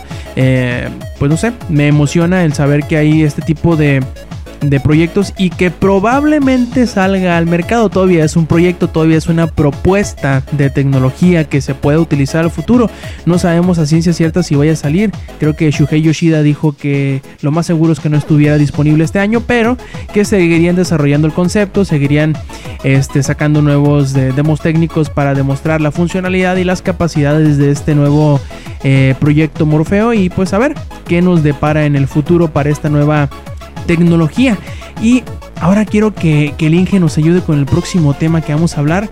Y es una nota que salió, que salió por ahí de algún desarrollador. En donde asegura él que todas las ventas, todas las ofertas que hay de videojuegos, sobre todo eh, las que se popularizaron en la plataforma de Steam, son nada más, que- nada más y nada menos que nos están batiendo el atole con el dedo, ¿verdad? Inge, cuéntanos cómo estuvo el pedo este. Sí, bueno, eh, después de una investigación muy, muy ex- exhaustiva. Ay, fíjate, ay, qué mamón. Eh, bueno, en Kotaku salió un artículo, me dice Rob Sainz. Oye, Ingenio, esto te puede interesar. Yo dije, es porno, qué chingados es. Y no, era un pinche artículo y me quedé pinche Rob tan maricón. Pero Tan bueno, temprano, ¿no? Y está chingando Sí, este cabrón con sus mamadas. Sí, sí, pero este, bueno, el, el artículo dice de que eh, las compañías, fíjense cómo va, las compañías que venden estos juegos nos tocan, bueno, nos- no nos tocan físicamente, me los chingo, cabrón. Este, o sea, como que Juegan tocan, con nosotros. juegan con nosotros como si estuvieran tocando un piano, cabrón. que simplemente la palabra ventas o descuento, ya sé que nosotros estemos ahí, no, no mames, vamos a comprar y todo eso. Bueno, eh, yo después de esto no nada más me quedé con lo que venía en Kotaku, porque Kotaku viene nada más como que muy, muy poquito una frase y te dice, ¿qué piensas de esta frase? Y dice, el artículo completo está acá. El cuate este es de un sitio que se llama ah, eclipsesky.com Este cuate tiene, creo que está, es desarrollador de juegos, ¿eh? Ah, no estoy seguro, creo que sí. Sí, es un desarrollador Eh, indie, así es. Dice Democracy, eh, Red Shirt, Space Battles y Tank. Eh, y dice, necesitamos hablar acerca de juegos que no hemos, que no jugamos, pues, al final de cuentas. Entonces, eh, este compa lo que dice es de que los descuentos en tiendas de videojuegos eh, lastiman o bueno pues no, no aportan nada a la industria de videojuegos y sobre todo no aportan nada a la industria de videojuegos de desarrolladores que, que los verdaderos villanos de esta eh, de esta situación son las tiendas que logran bajar el precio final de, un juego tanto para que se pueda vender y que al final ellos se quedan con la mayor parte de la ganancia y todo eso. Entonces eh, hay varios puntos que, que viene aquí que yo quisiera eh, comentar eh, uno por uno, mm, rapidito, pero quisiera comentarlos precisamente porque yo no estoy de acuerdo en esto, sobre todo porque él defiende mucho el hecho de que antes no había este tipo de tiendas de descuentos, como si hubiera sido un sistema perfecto, el cual no lo es y el cual yo ya lo, yo ya lo había mencionado antes en alguna ocasión. Eh, y, creo que más bien esto va más de la mano con, por ejemplo, satanizar la piratería y defender el DRM a capa y espada.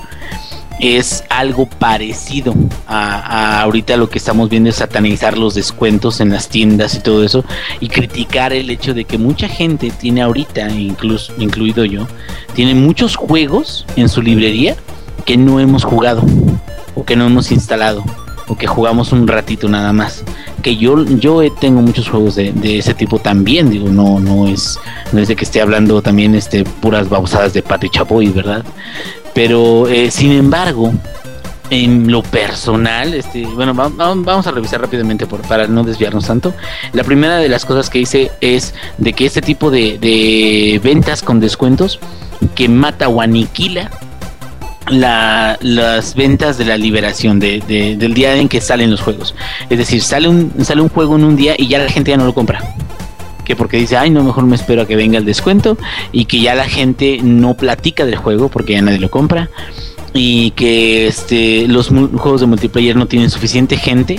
Y como no tienen suficiente gente, no hay dinero suficiente para que los desarrolladores mejoren el contenido este, con un parche. Me quedo, qué putada, güey. Porque no hay otra palabra de decir eso. Qué putada, güey. ¿Qué significa esto? Para mí es una mamadísima. Claro que hay muchísima gente que todavía compra juegos así a la hora que salen. Claro que sí, güey. Y de hecho los digitales, sobre todo, son más baratos que los juegos de consola. Entonces, si nos vamos a ese punto, te quedas 60 dólares que tú pagues en una tienda Steam o algo así. Y luego, sobre todo en las preventas, a veces te dicen, ok, no van a ser 60 dólares, son 50 o son 55, pero es preventa, ¿no? Y, hay mucha gente que todavía los compra en ese entonces. Y eh, pasó ahorita con el Metal Gear, ¿no? Que es casi, casi un DLC y te lo venden, bueno, no está barato. Y mucha gente se quedó, no mames, dura bien poquito y lo que quieras. Pero o sea, el, eh, el punto es mucha gente cuando sale un juego todavía lo compra. Y la gente que no lo compra en ese momento no significa que no lo vaya a comprar. Y, y hay gente que se queda, bueno, es de que ya sé de que a lo mejor hay descuento más adelante y todo eso. Bueno, pues es la gente jodida, güey. Es gente como yo, que a lo mejor pues no tiene dinero para andar comprando tantas cosas. Sin embargo, yo todavía en fechas así de lanzamiento, si hay un juego que me interese mucho, pues bueno, si, si este eh, le echo ganas, y ya que le echo ganitas, pues ya, güey. O sea, ya guardo y, lo compro. Eh, otra, otra de las cosas que viene aquí rápidamente dice que es un paso más, más lejos de eh, vender basados en, en calidad. ¿Qué significa esto? Dice él. No, es de que si un, un juego está en 75% de descuento y viene costando 5 dólares, o sea, ya la gente se queda, ay, ni siquiera voy a meterme en el juego, ni siquiera lo voy a revisar. ¿Por qué? Porque compré un juego de 5 dólares y yo estoy esperando de que nada más sea un juego rápido, que no sea complejo y du- durar 10 a 30 minutos jugándolo. Lo cual también se me hace una putadota. Bueno, porque esta es otra cosa diferente, ¿verdad? Pero no hay otra forma diferente de decirlo. Eh, ¿Por qué? Porque, güey, por ejemplo, Don't Starve, ¿a cuánto lo compraron ustedes? Eh, ¿Yuyo? Yuyo. ¿Mande? ¿Mande, mande? ¿A cuánto este, compraste Don't Starve si es que lo compraste? güey? No la he comprado. Ni siquiera tengo tarjeta. Bueno, Porque me la robaron en el DF. bueno, gracias. este. ay, ya, eh, ya me rompiste toda mi pinche plática, hijo de tu Uy, ya toda madre. la teoría que tenía el Inge, ya, ya, mamó, ya. No, no, es es que le pregunté a la persona equivocada. A ver, Lex. y Lex tampoco, ¿no? Dice No, que la va a comprar, dime. ¿eh? No, Dime, bueno, supongamos, alguien, el que sea, compra un juego 5 dólares, ¿no? Ujú. Don't Starve, yo ya le he metido más de 20 horas, cabrón. Y es un juego de 5 dólares, güey. Es un juego literalmente de 65 pesos. Y he gastado más de 20 horas en él que en otros juegos que a lo mejor no son tan buenos. Y aún así me quedo, todavía me falta muchísimo por revisar en, en ese juego en particular. Y yo la neta creo de que este compa cuando está hablando acerca de calidad de juegos y que no queremos complejos y todo eso, creo que está subestimando a la gente que compra videojuegos como si fueran animalitos, que es una de las cosas que decía Rob que tiene mucha razón. Cuando hay una palabra descuento o cuando hay una palabra así de gran venta de Steam, todos vengan rápido, pues mucha gente claro que va a estar pendiente de cuáles son los descuentos y va a estar pendiente esa gente de, ay, mira, está barato y siempre lo he querido jugar o, o he escuchado cosas buenas o algo así, vamos a comprarlo. ¿Y qué creen? No es necesariamente malo. Digo, que la gente se endrogue para hacer eso, pues sí, pero digo, lo hacen en el buen fin, comprando chingaderas de Electra, pues que no lo hagan en, comprando juegos, ¿no? Eh, pero me refiero a que no es necesariamente malo, sobre todo para la industria, porque más gente tiene más juegos y tiene más opciones para poder entretenerse. Antes los juegos eran como un pequeñito lujo, cabrón. Y cada juego uno lo tenía que pasar varias veces para poder decir, no, no, ahora sí, sí lo disfruté. ¿Por qué? Porque no había tanto dinero como para realmente, mm, ahora sí de que disfrutar de muchos títulos. Y conforme ha ido avanzando el tiempo, nos hemos inundado de títulos y títulos. Y a veces hasta ya no tenemos ni tiempo de jugar los títulos buenos que salen porque salen muchos buenos, o al menos este, suficientemente buenos como para interesarnos. Y, y eso no significa de que esté mal, significa de que más bien hay más mercado, que hay mucha más gente que está este, jugando, eh, que hay mucha más gente que compra juegos. Y sí, un ejemplo muy claro de que este tipo de ventas no nada más pueden favorecer a, la gente por comprar barato, pueden favorecer a los desarrolladores. Es el famosísimo Phil Fish, que en 48 horas de la venta de Steam pasada vendió más de 105 mil licencias de su juego Fest, que se vendió a 5 dólares por descuento. Esto es de que este güey ganó así y es independiente y de hecho creo que nada más él es el programador, ¿no? Él y otro güey, no me acuerdo bien. O sea, ganó en dos días, ganó 500 mil dólares. Bueno, digamos un poco menos porque se lleva un tajo Steam. Pero, güey, o sea, de, de la nada, el, el producto que tú sacaste gracias a esta estrategia de descuentos, la gente se animó y de hecho el, el Phil Fish se burlaba de esto y decía, gracias malditos tacaños que se esperaron hasta hoy porque sí me compraron un chingo de licencias. Pues sí, o sea, de hecho le fue bastante bien gracias a este, a este tipo de, de movimiento. Ah, yo, yo digo ya para cerrar, digo, para también no, no explayarme demasiado en las mamadas que Ah, tú, tú este síguele, tú síguele, hombre, dale, dale, dale. No, no, no. eh, eh, digo, su idea principal es de que se devalúan los juegos y que no queremos juegos y que tenemos, este, eh, no jugamos los juegos y estamos nada más jugando 10 minutos, 30 minutos, todo eso. Yo, la neta, creo, en primera, que tiene una cantidad enorme de arena en la vagina este güey y no sé si sea hombre, güey. Y y que creo que está subestimando y está generalizando demasiado, a lo mejor con el hecho o con el propósito de eh, hacer la polémica, pero ese tipo de polémica es una pendejada porque habla de cuál es su punto de vista, sobre todo como desarrollador que tiene hasta una cierta responsabilidad, y cuando está defendiendo el modelo anterior, creo que se está olvidando de algo muy importante. En el modelo anterior, donde las ventas de las licencias eran prácticamente las únicas ventas que había, había siempre ha habido un fantasma desde entonces y lo sigue habiendo, pero ahorita está más este, concentrado en las consolas, que es la reventa de los juegos. La reventa de los juegos, ahí sí, para que ustedes vean, eso sí significa una ganancia para el inversionista final que viene siendo la tienda que te está vendiendo el juego en reventa. Y una, pues ahora sí que ganancia nada más para ellos, pero ese dinero debería de ir una parte para los desarrolladores, güey, y no es así. Exactamente, es como una, es como una ganancia vacía.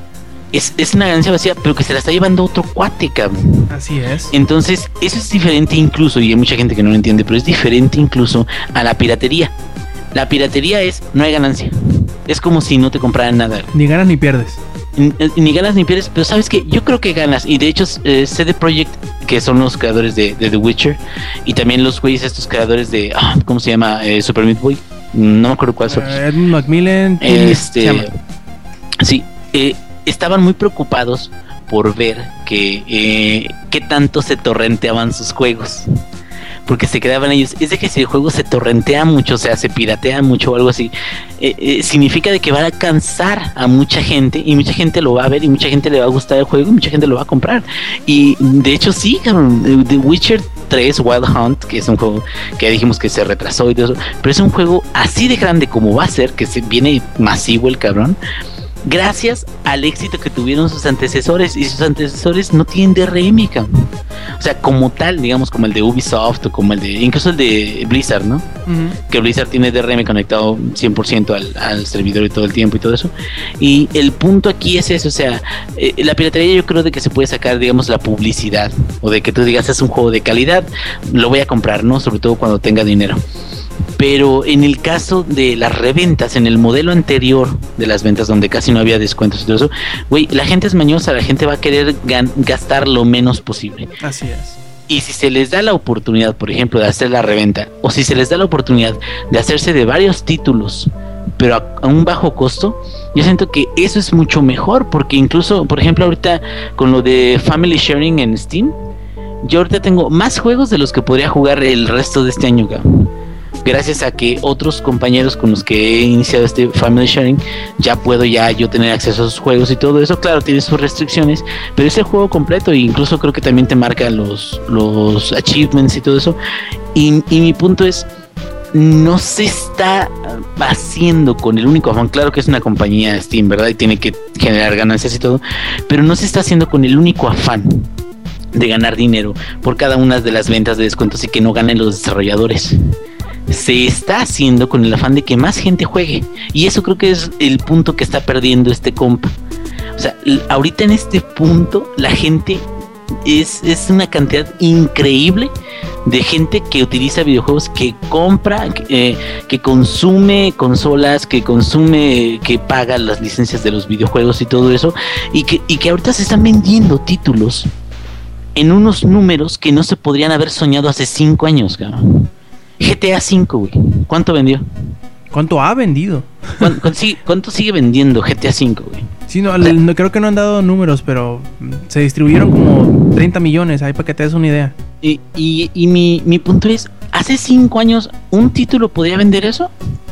Difícil. claro que no, o sea, ajá. y, y, y de todas formas, si te fijas, todas las economías dicen que están de la chingada y toda la gente, ay, estamos más pobres cada vez. Y sigue habiendo gente que, que encuentra juegos nuevos y todo eso, plataformas diferentes. Los desarrolladores indies están ahorita en su mejor momento, más de lo que han estado en mucho tiempo. Entonces, muchas cosas están cambiando, muchas cosas están mejorando. Eh, y yo, la neta, la neta, creo que lo que sucede es que el mercado no es igual y no se puede comportar igual que como lo hacía antes. Y si por ejemplo yo ahora en lugar de comprar un solo juego de 60 dólares y rejugármelo 20 veces porque es lo único que puedo comprar, a comprarme 10 juegos con esos 60 dólares, aunque sean viejos, o, o sea, eso incluso le da más tiempo de vida a los juegos que salieron, por ejemplo, en el 2013 y que yo ahorita es la única oportunidad donde yo los puedo comprar porque están más baratos. ¿Sí me entiendes? Sí, y sigue antes habiendo los- ruido, ¿eh? Eso le, es muy importante para los desarrolladores. Exacto, o sea, un juego antes salía y a menos de que fuera una bombota acá bien cabrona como Half-Life o StarCraft, Diablo, Diablo 2, todo eso, a menos de que fuera algo así cabrón, quedaba en el olvido después de un tiempo. Y ya, nadie volvía a saber de él. Entonces, hasta, hasta hace poco empezó GOG, que son Good Games, a vender juegos viejos, o sea, realmente viejos, pero ahorita con este tipo de, de ofertas y todo eso, los juegos realmente los liberan y siguen vivos, digamos, un año, dos o hasta tres años. eh, con ventas en ese tipo de descuentos. Un ejemplo clarísimo es Skyrim. Skyrim sigue vendiendo mucho porque ya está bien barato, digamos, ahorita. Pero Skyrim salió en el 2011, cabrón. Entonces, eso habla muy bien a la franquicia, le dice, le sigue dando dinero a Bethesda, le da dinero también a Steam, por supuesto. Pero, pero, o sea, es como que ahora es más accesible todo. Y cuando dice este compa, no, pues realmente ustedes investigan cuando compran, realmente nada, o nada más se dejan llevar por el screenshot y ya un videito de ahí de trailer y ya. Y, y me quedo, pues o sea, está subestimando realmente a la gente que compra porque la información está ahí. La información está a un clic, dos clics de, distancia. Entonces, suponer que la generalidad es un eh, es algo malo para la industria, que es algo malo para la gente, que es algo malo para los desarrolladores, eh, siento que es una putada, es una mamada, porque no es así, güey. O sea, realmente se está haciendo más diversa la industria, está comportándose distinto, por supuesto, pero ahora más que nunca hay más material, más contenido más jugadores, y la accesibilidad de los juegos es mayor que nunca, cabrón. Entonces, yo creo que, claro, no es perfecto, como se podría decir, ¿no? Sin embargo, a comparación de un sistema en el cual tú comprabas un juego, digamos, un juego al mes, un juego cada dos meses de 60 dólares o más, por ejemplo, en consolas aquí en México se venden en mil pesos, o en 800 pesos, 900 pesos o sea, cuando hacías eso y nada más era lo único que podías hacer, pues tratabas de revenderlos, tratabas de participar en la misma industria que sí es nociva para el, desarrollo de, esos juegos, ¿no? Entonces, eh, yo la neta, desde mi punto de vista, es un mercado diferente, tiene también sus desventajas, pero para nada, para nada, es algo que quiera decir que es malo. Es como, por ejemplo, alguien que compra muchos libros. Rob, ¿cuántos libros tienes tú que no has leído? y que tienes ahí rondando por tu casa, cabrón? Mm, eh, creo que serán como unos cuatro, que no he leído, como unos cuatro. Bueno, pero es que tú eres enfermo, bueno, eh, mal ejemplo. Este, Otra vez chingándote las teorías, ¿verdad? Sí, sí, sí, sí. cabrones, denme chance, denme chance. Ayúdenme. Pero, pero bueno, el, chiste, eh, una persona normal, ¿no? Que compra, que compra libros, digamos que va a la feria de libro y que compra 10 libros y que se lee nada más uno en un momento y tiene otros nueve ahí esperándolo. No significa que es una mala compra, ¿o sí? Significa que es una compra de libros y los tiene ahí y no los ha leído y los puede leer en el momento en que él quiera. Yo creo que ese tipo de situación es mucho mejor que comprar un solo libro caro y tener que releerlo varias veces por falta de recursos o, falta de eso o tener que vender ese libro para poder adquirir otros. ¿Sí me entiendes? Sí, sí, sí, completamente. Entonces, desde mi punto de vista el artículo es una mamada.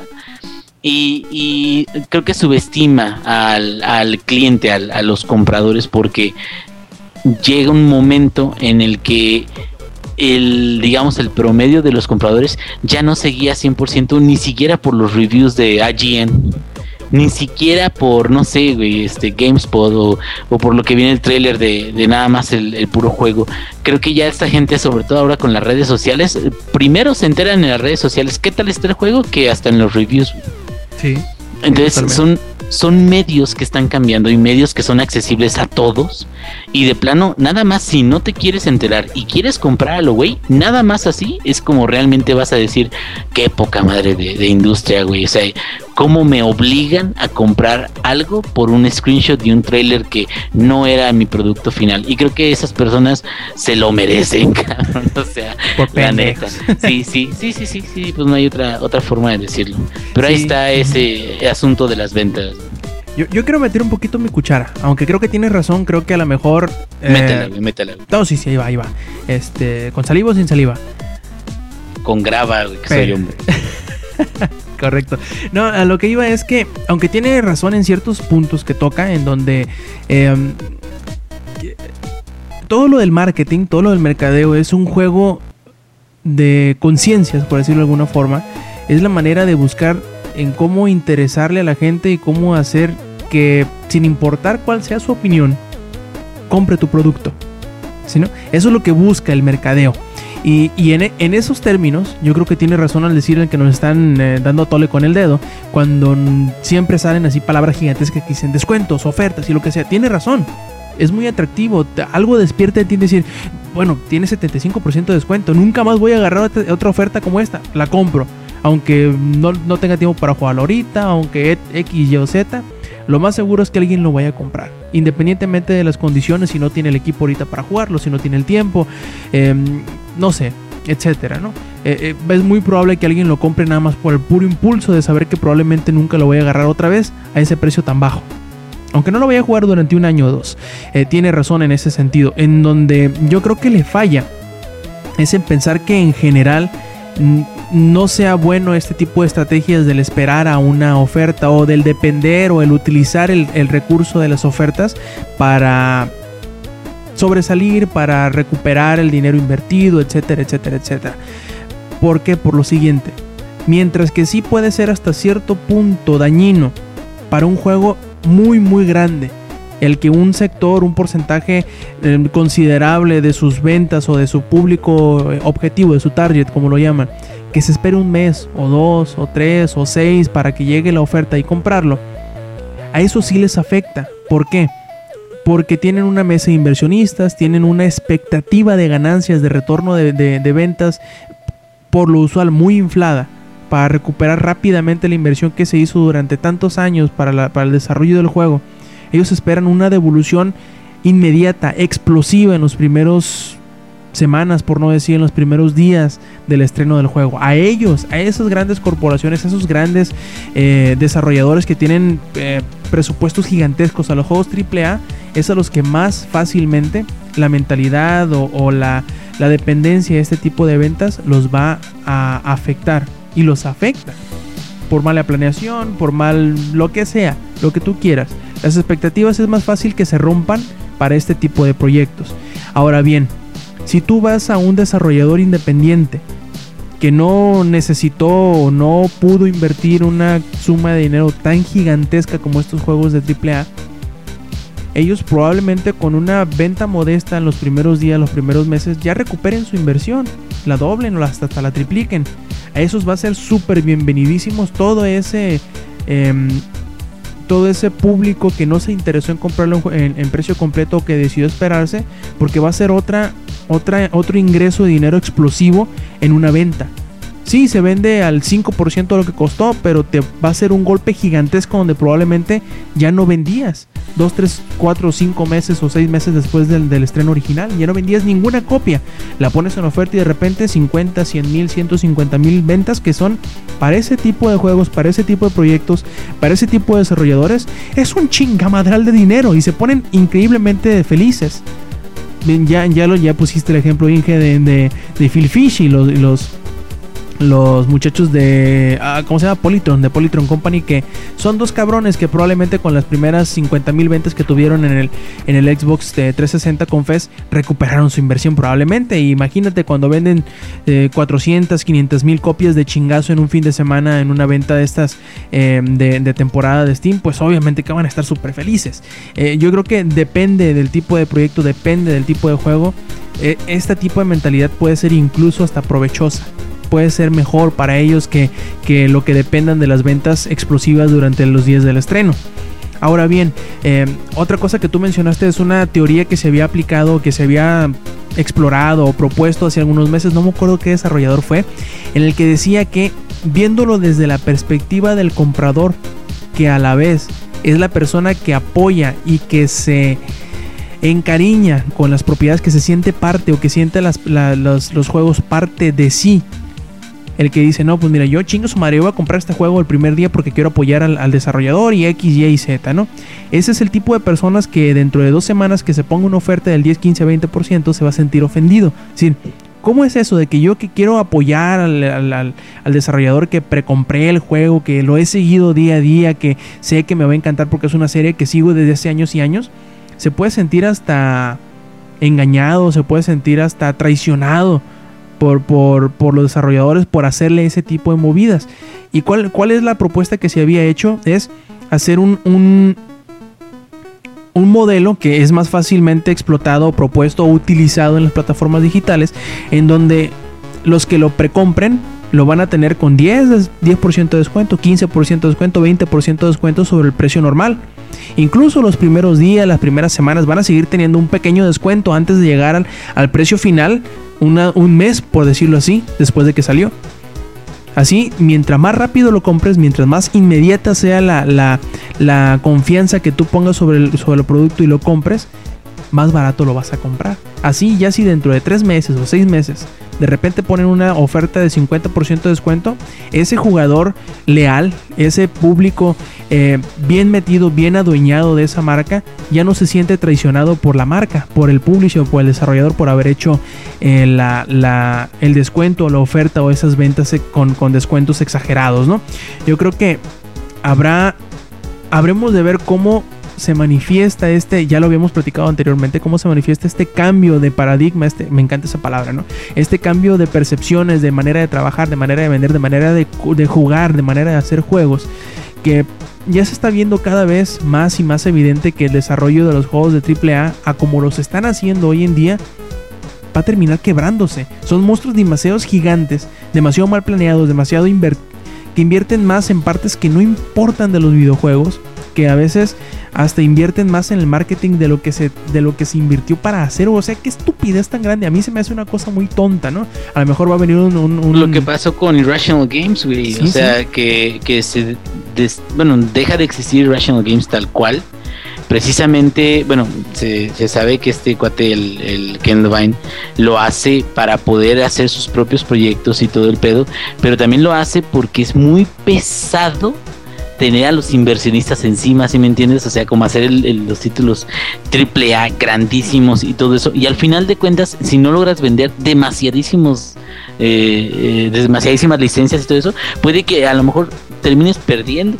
Sí, o sea, que, ¿cómo, ¿cómo puede ser que en el caso de Irrational o en el caso de, de- de Tomb Raider, cómo puede ser que vende 6, 7 millones de copias y ser considerado una, una catástrofe económica? O sea, no, no me, no me cabe en la cabeza cómo puede Resident Evil, considerarse. güey. No, tam- también Tomb Raider decía, no, uy, vendió 6.5 millones de copias. Uy, es un fracaso económico. ¿Cómo es eso? No, no me cabe en la cabeza. Tú, ¿Cómo, cómo un número tan gigantesco? Como 6 millones de algo, de lo que sea. 6 millones de algo es un chingamadral de cosas, de lo que le pongas. Es, es un mundo de, de, de, de, de juegos que se venden. 6 millones, no es, no es para nada un número pequeño.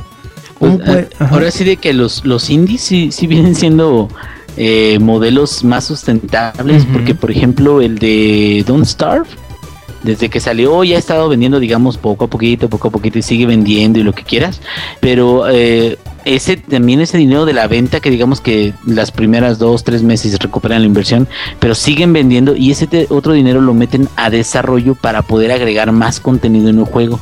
Entonces la gente que lo jugaba originalmente lo quiere seguir jugando. Entonces como, como que es un, un tipo de, de, ¿cómo te diré? Interacción saludable entre el jugador que le gustó el juego y los desarrolladores que pueden seguir aportando sin tener que darle un DLC que le cueste 20 dólares ¿no? al, al usuario.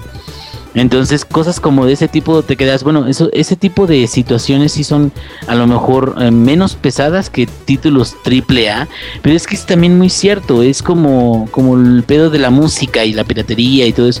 O sea, como que las personas que tienen el dinero y los inversionistas y las compañías grandes son las que están temblando, digamos, al ver este tipo de, de manejos, porque están acostumbrados a un modelo viejo en el cual ellos invierten mucha lana y recuperan muchísima lana. Y cuando ya no es así, porque la gente ya está acostumbrada a otro tipo de interacción de adquisición de licencias o de jugar otros tipos de juegos más baratos a lo mejor y todo eso.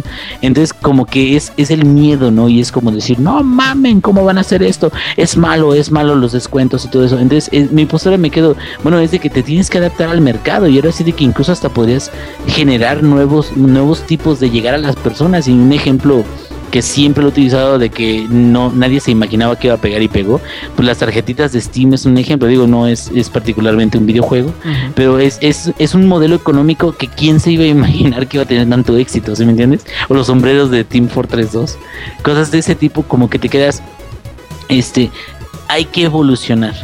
Y si nos aferramos a los modelos económicos de ventas, de inversión y todo eso, de hace 10 años, las compañías grandes van a quebrar. Y, y, y es, es ese a lo mejor el miedo, ¿no? Ujú.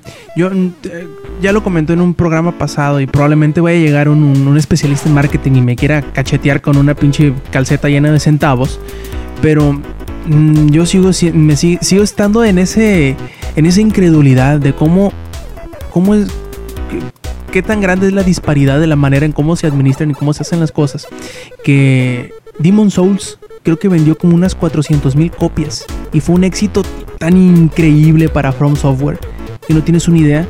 Y que llegue, por decir, Sleeping Dogs, que vendió creo que 3,5 millones de, de copias en el primer, los primeros 7, 8 meses. Y que dijeran que era un asco de, de, de- ventas.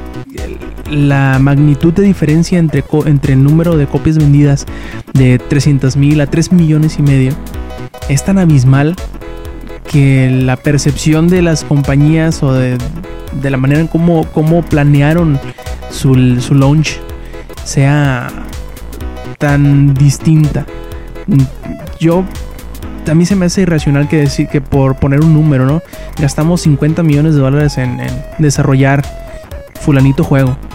Pero bueno, vamos a meterle 100 millones al marketing. ¿Para qué?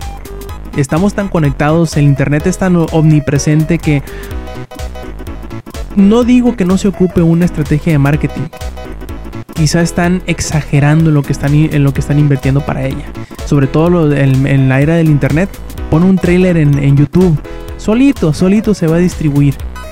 Probablemente se ocupe Pues hacer un- ya no es como antes, güey. Ujú. Antes sí era así mucho así de distribuye por tele, distribuye por esto. Y ahorita, por ejemplo, así distribución de, de un juego y trailers y todo eso.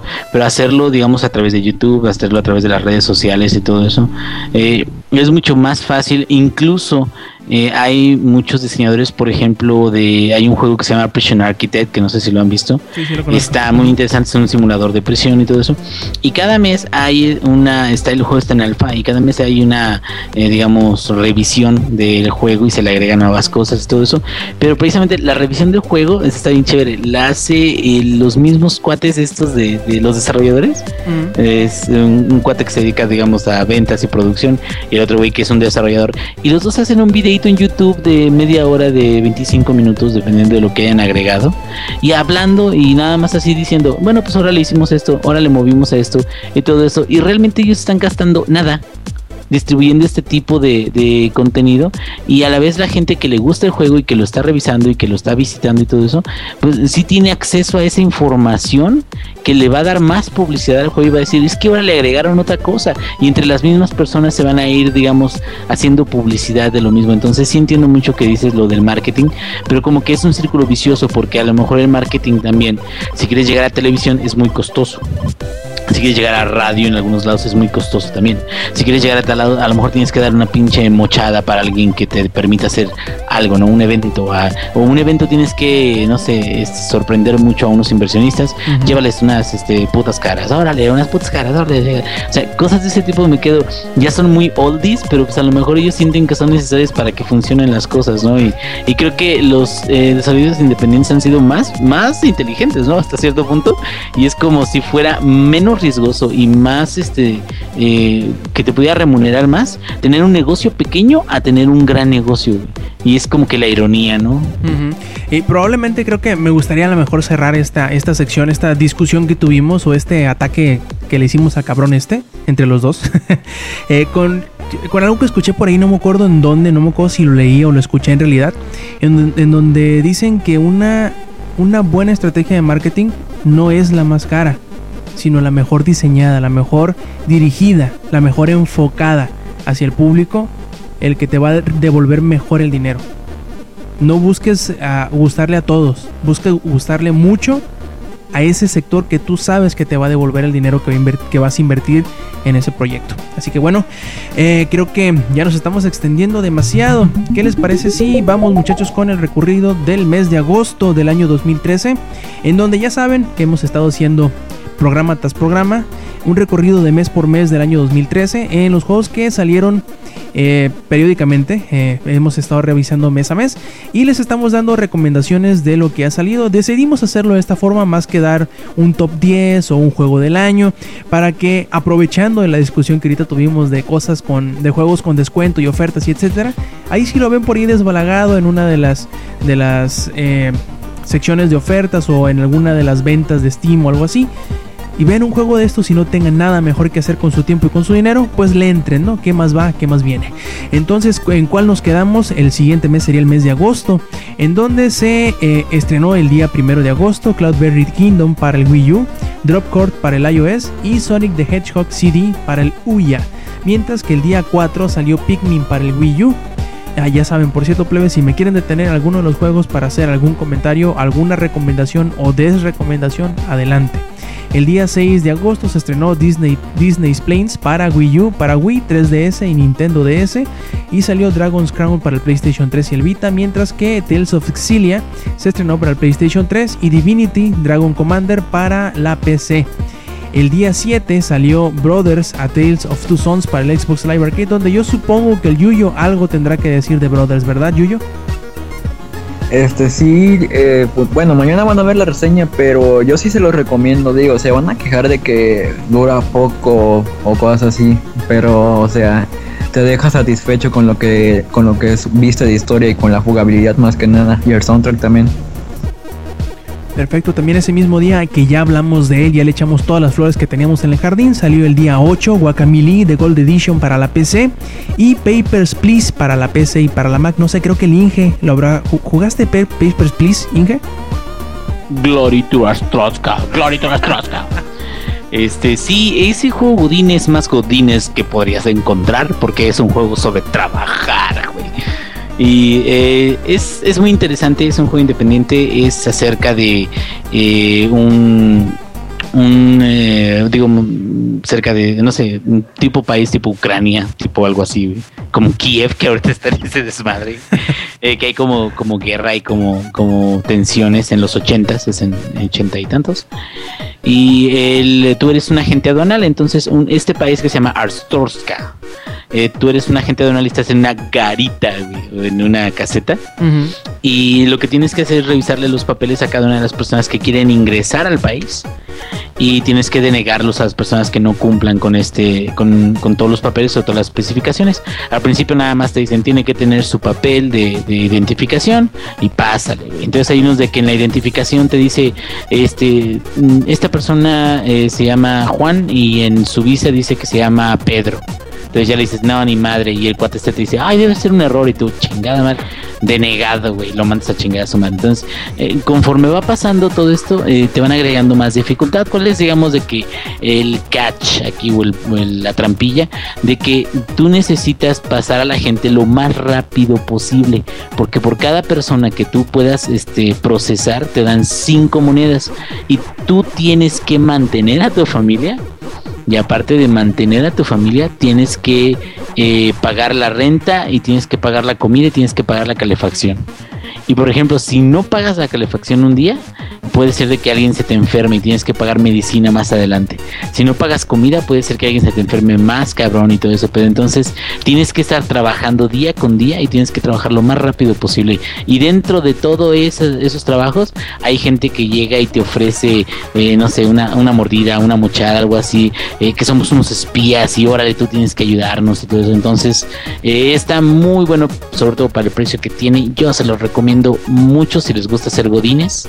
Eh, no tiene nada que ver con el trabajo, sino más bien es como de identificar eh, papeles, porque tienes un, punto en el cual puedes checar los diferentes, digo, puedes este, observarlos y puedes checar y de repente si hay discrepancias puedes sacarle las huellas digitales y todo, entonces está bastante, bastante bueno porque aprendes a hacerlo muy, muy ágilmente y al final eh, te avientas este, unos buenos chequeos, está bueno ese para, para, como para ver las diferencias entre un juego de ver las diferencias o algo así. Perfecto, y también eh, el día 11 salió Mario and Luigi de Dream Team para el 3DS. Y el día 13 se estrenó Angry Birds Trilogy para el Wii U y para el Wii. DuckTales Remastered para PlayStation Network, para el Wii U y para la PC. Y Europa Universalis 4 para la PC y para la Mac. Mientras que Mars Warlock, que había salido el mes anterior, se estrena para la PlayStation Network junto con Payday 2, eh, que llegó además del PlayStation 3 para la PC y para el Xbox 360. El día 15 salió Gone Home, eh, salió Plantas contra Zombies 2, It's About Time y Space Hulk. El día 18 se estrenó Disney Infinity, mientras que el 20 se estrenó Dive Kick, Saints Row 4, The Beauty, XCOM eh, Declassified y Tom Clancy's Splinter Cell Blacklist. El día 21 se estrenó Flashback, mientras que el 22 llegó Skullgirls a la PC. El 26 eh, se estrenó He-Man The Most Powerful Game para Android. Y el día 27 llegó Castlevania Lords of Shadow para la PC. Aquí me les voy a detener porque yo creo que... Eh, aunque a mucha gente no le guste porque no es lo mismo que los Castlevania anteriores, creo que Lords of Shadow es una muy buena reinterpretación o una muy buena reinvención, porque no reinterpreta nada, sino que lo reinventa. Eh, la historia del origen de Castlevania, de Drácula y de todo eso, eh, eh, que, que, viene detrás de un muy buen juego de acción que les va no nada más a divertir y entretener, sino que les va a exigir que sean buenos en el juego. Creo que son cosas que no se ven muy comúnmente, un juego difícil, pero justo. Que además tenga por ahí una, una historia que al final da un giro que no te lo esperabas.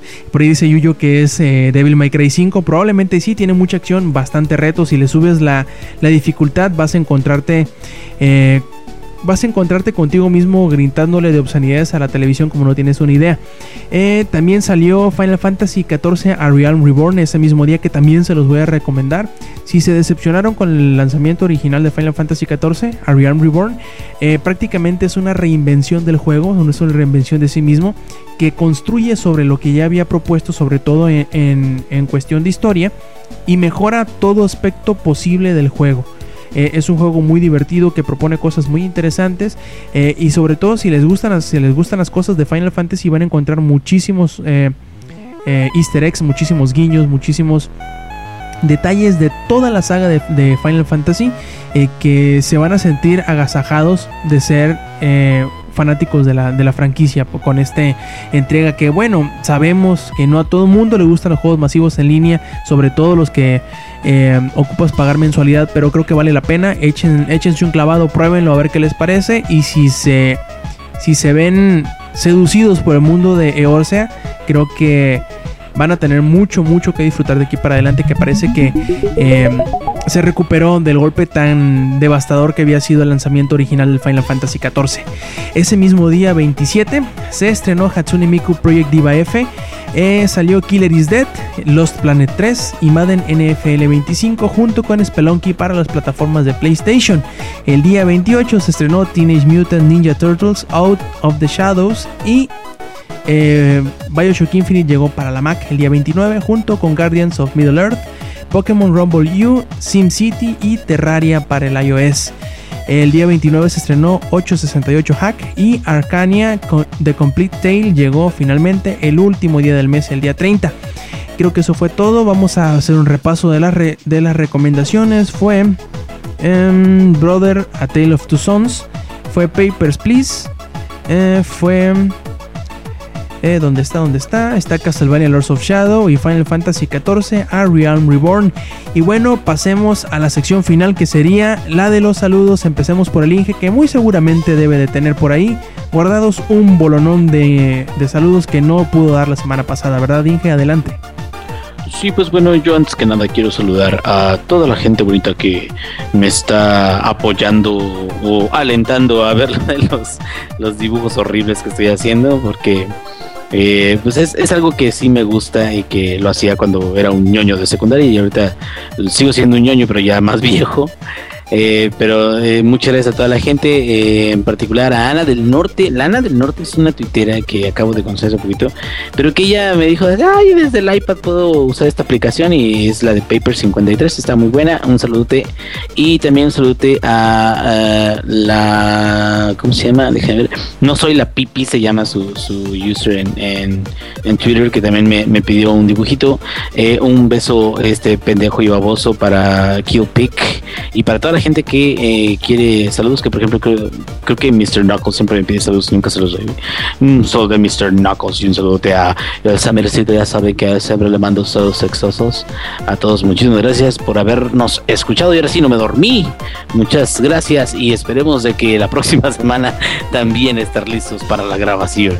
Perfecto. Yuyo, ¿tienes saludos? Este, sí, este, para alentar para nuestro amigo de la Friendzone, que aunque ya no está en la Friendzone, siempre va a estar en la Friendzone. La Friendzone es su corazón. Y Pero te fijas que ya no tuitea, güey, desde que ya no está en la Friendzone, güey. De hecho, sí, ya se volvió mandilón, digo, ya ni yo hago eso, yo sí les hago caso. ¿Sí o no? Yo sí les publico, les digo pendejadas como siempre, cosas así. No, es que. Es que sigo haciendo reseñas. Yo, yo cumplo con mis reseñas y de hecho les quería recomendar si alguien de que nos escucha, si es diseñador gráfico, sabe qué onda con After Effects y cosas así, les puedo decir que ya sé cómo son de exigentes los clientes. Digo, yo no soy diseñador, yo voy para computación, pero como ya saben que yo tengo muchas facetas, ahora me decidí convertir en diseñador y aprendí After Effects. Y mi jefe este, me dijo que quería un trailer de 12 segundos. Se lo hice un día antes, me dijo que les gustó lo del equipo, pero que ahora lo quieren flash. Y yo así de puta madre, no seas mamón. Así de un día para otro me dice, lo quiero para flash. Y así de, ¿qué? Ya, bueno, eso fue todo. Y un saludo para todos. Bienvenido al mundo real, Yuyo. Este, pues también ahí está el, el Lex, que ya tiene rato sin hablar, no se nos habrá dormido. Lex, ¿tienes saludos? Creo que sí se durmió. Sí, eh, de plano. Está, No- no estaba podía- bien. Mandemos saludos a Alex y a Eddie, que seguramente también está dormido. Saludos a los dormilones. No, Sí, podía faltar, no Están podía abrazaditos, creo yo. Bajo, el, bajo la misma manta. bueno, de hecho está teniendo, está teniendo como que problemas eh, con conexión el Lex, pero bueno, así sucede, ¿no? Así sucede. A ver, ¿ya volviste, Lex? ¿Traes tus saludos bajo la manga? ¿Me escucho ya? Ya, ya te escuchas. Ah, va, va, va. Ah, antes de los saludos le quería comentar de, de Don't Starve. Día 21 yo era muy para... Y de repente salen unos pencools y se hace de noche y se quedan dormidos. Me quedo pensando, tal vez mientras estén dormidos pueda atacar a uno y no haya pedo. Vamos, Inge, puedes burlarte de mí. Mere- merezco ser bulleado por ti, güey. Pues todos lo atacaron. No, de hecho, el, el secreto con los Bengals es de que los puedes empujar.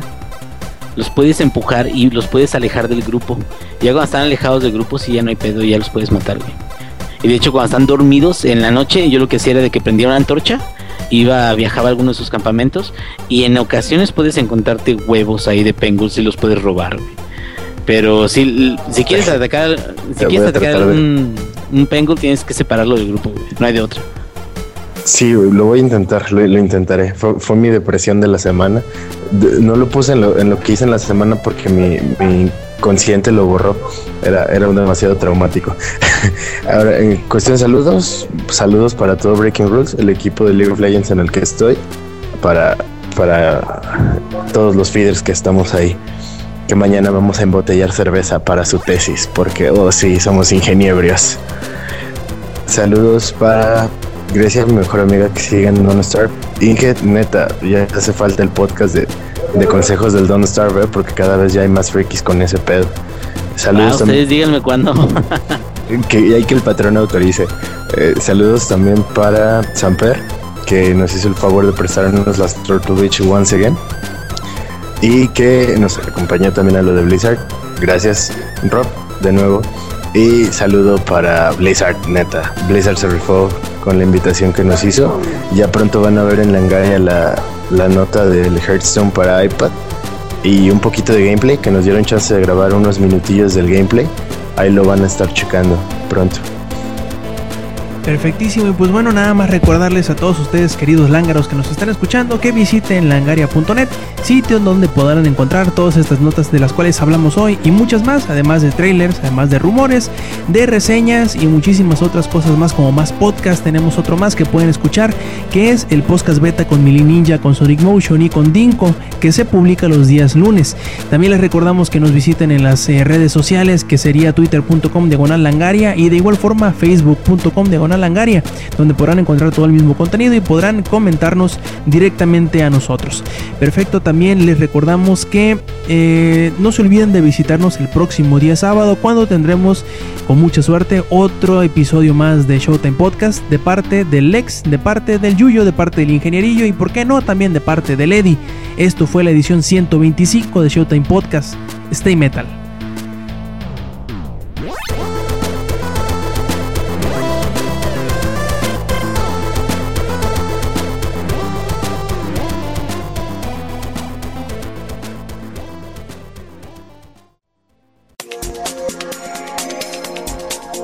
Langaria.net presentó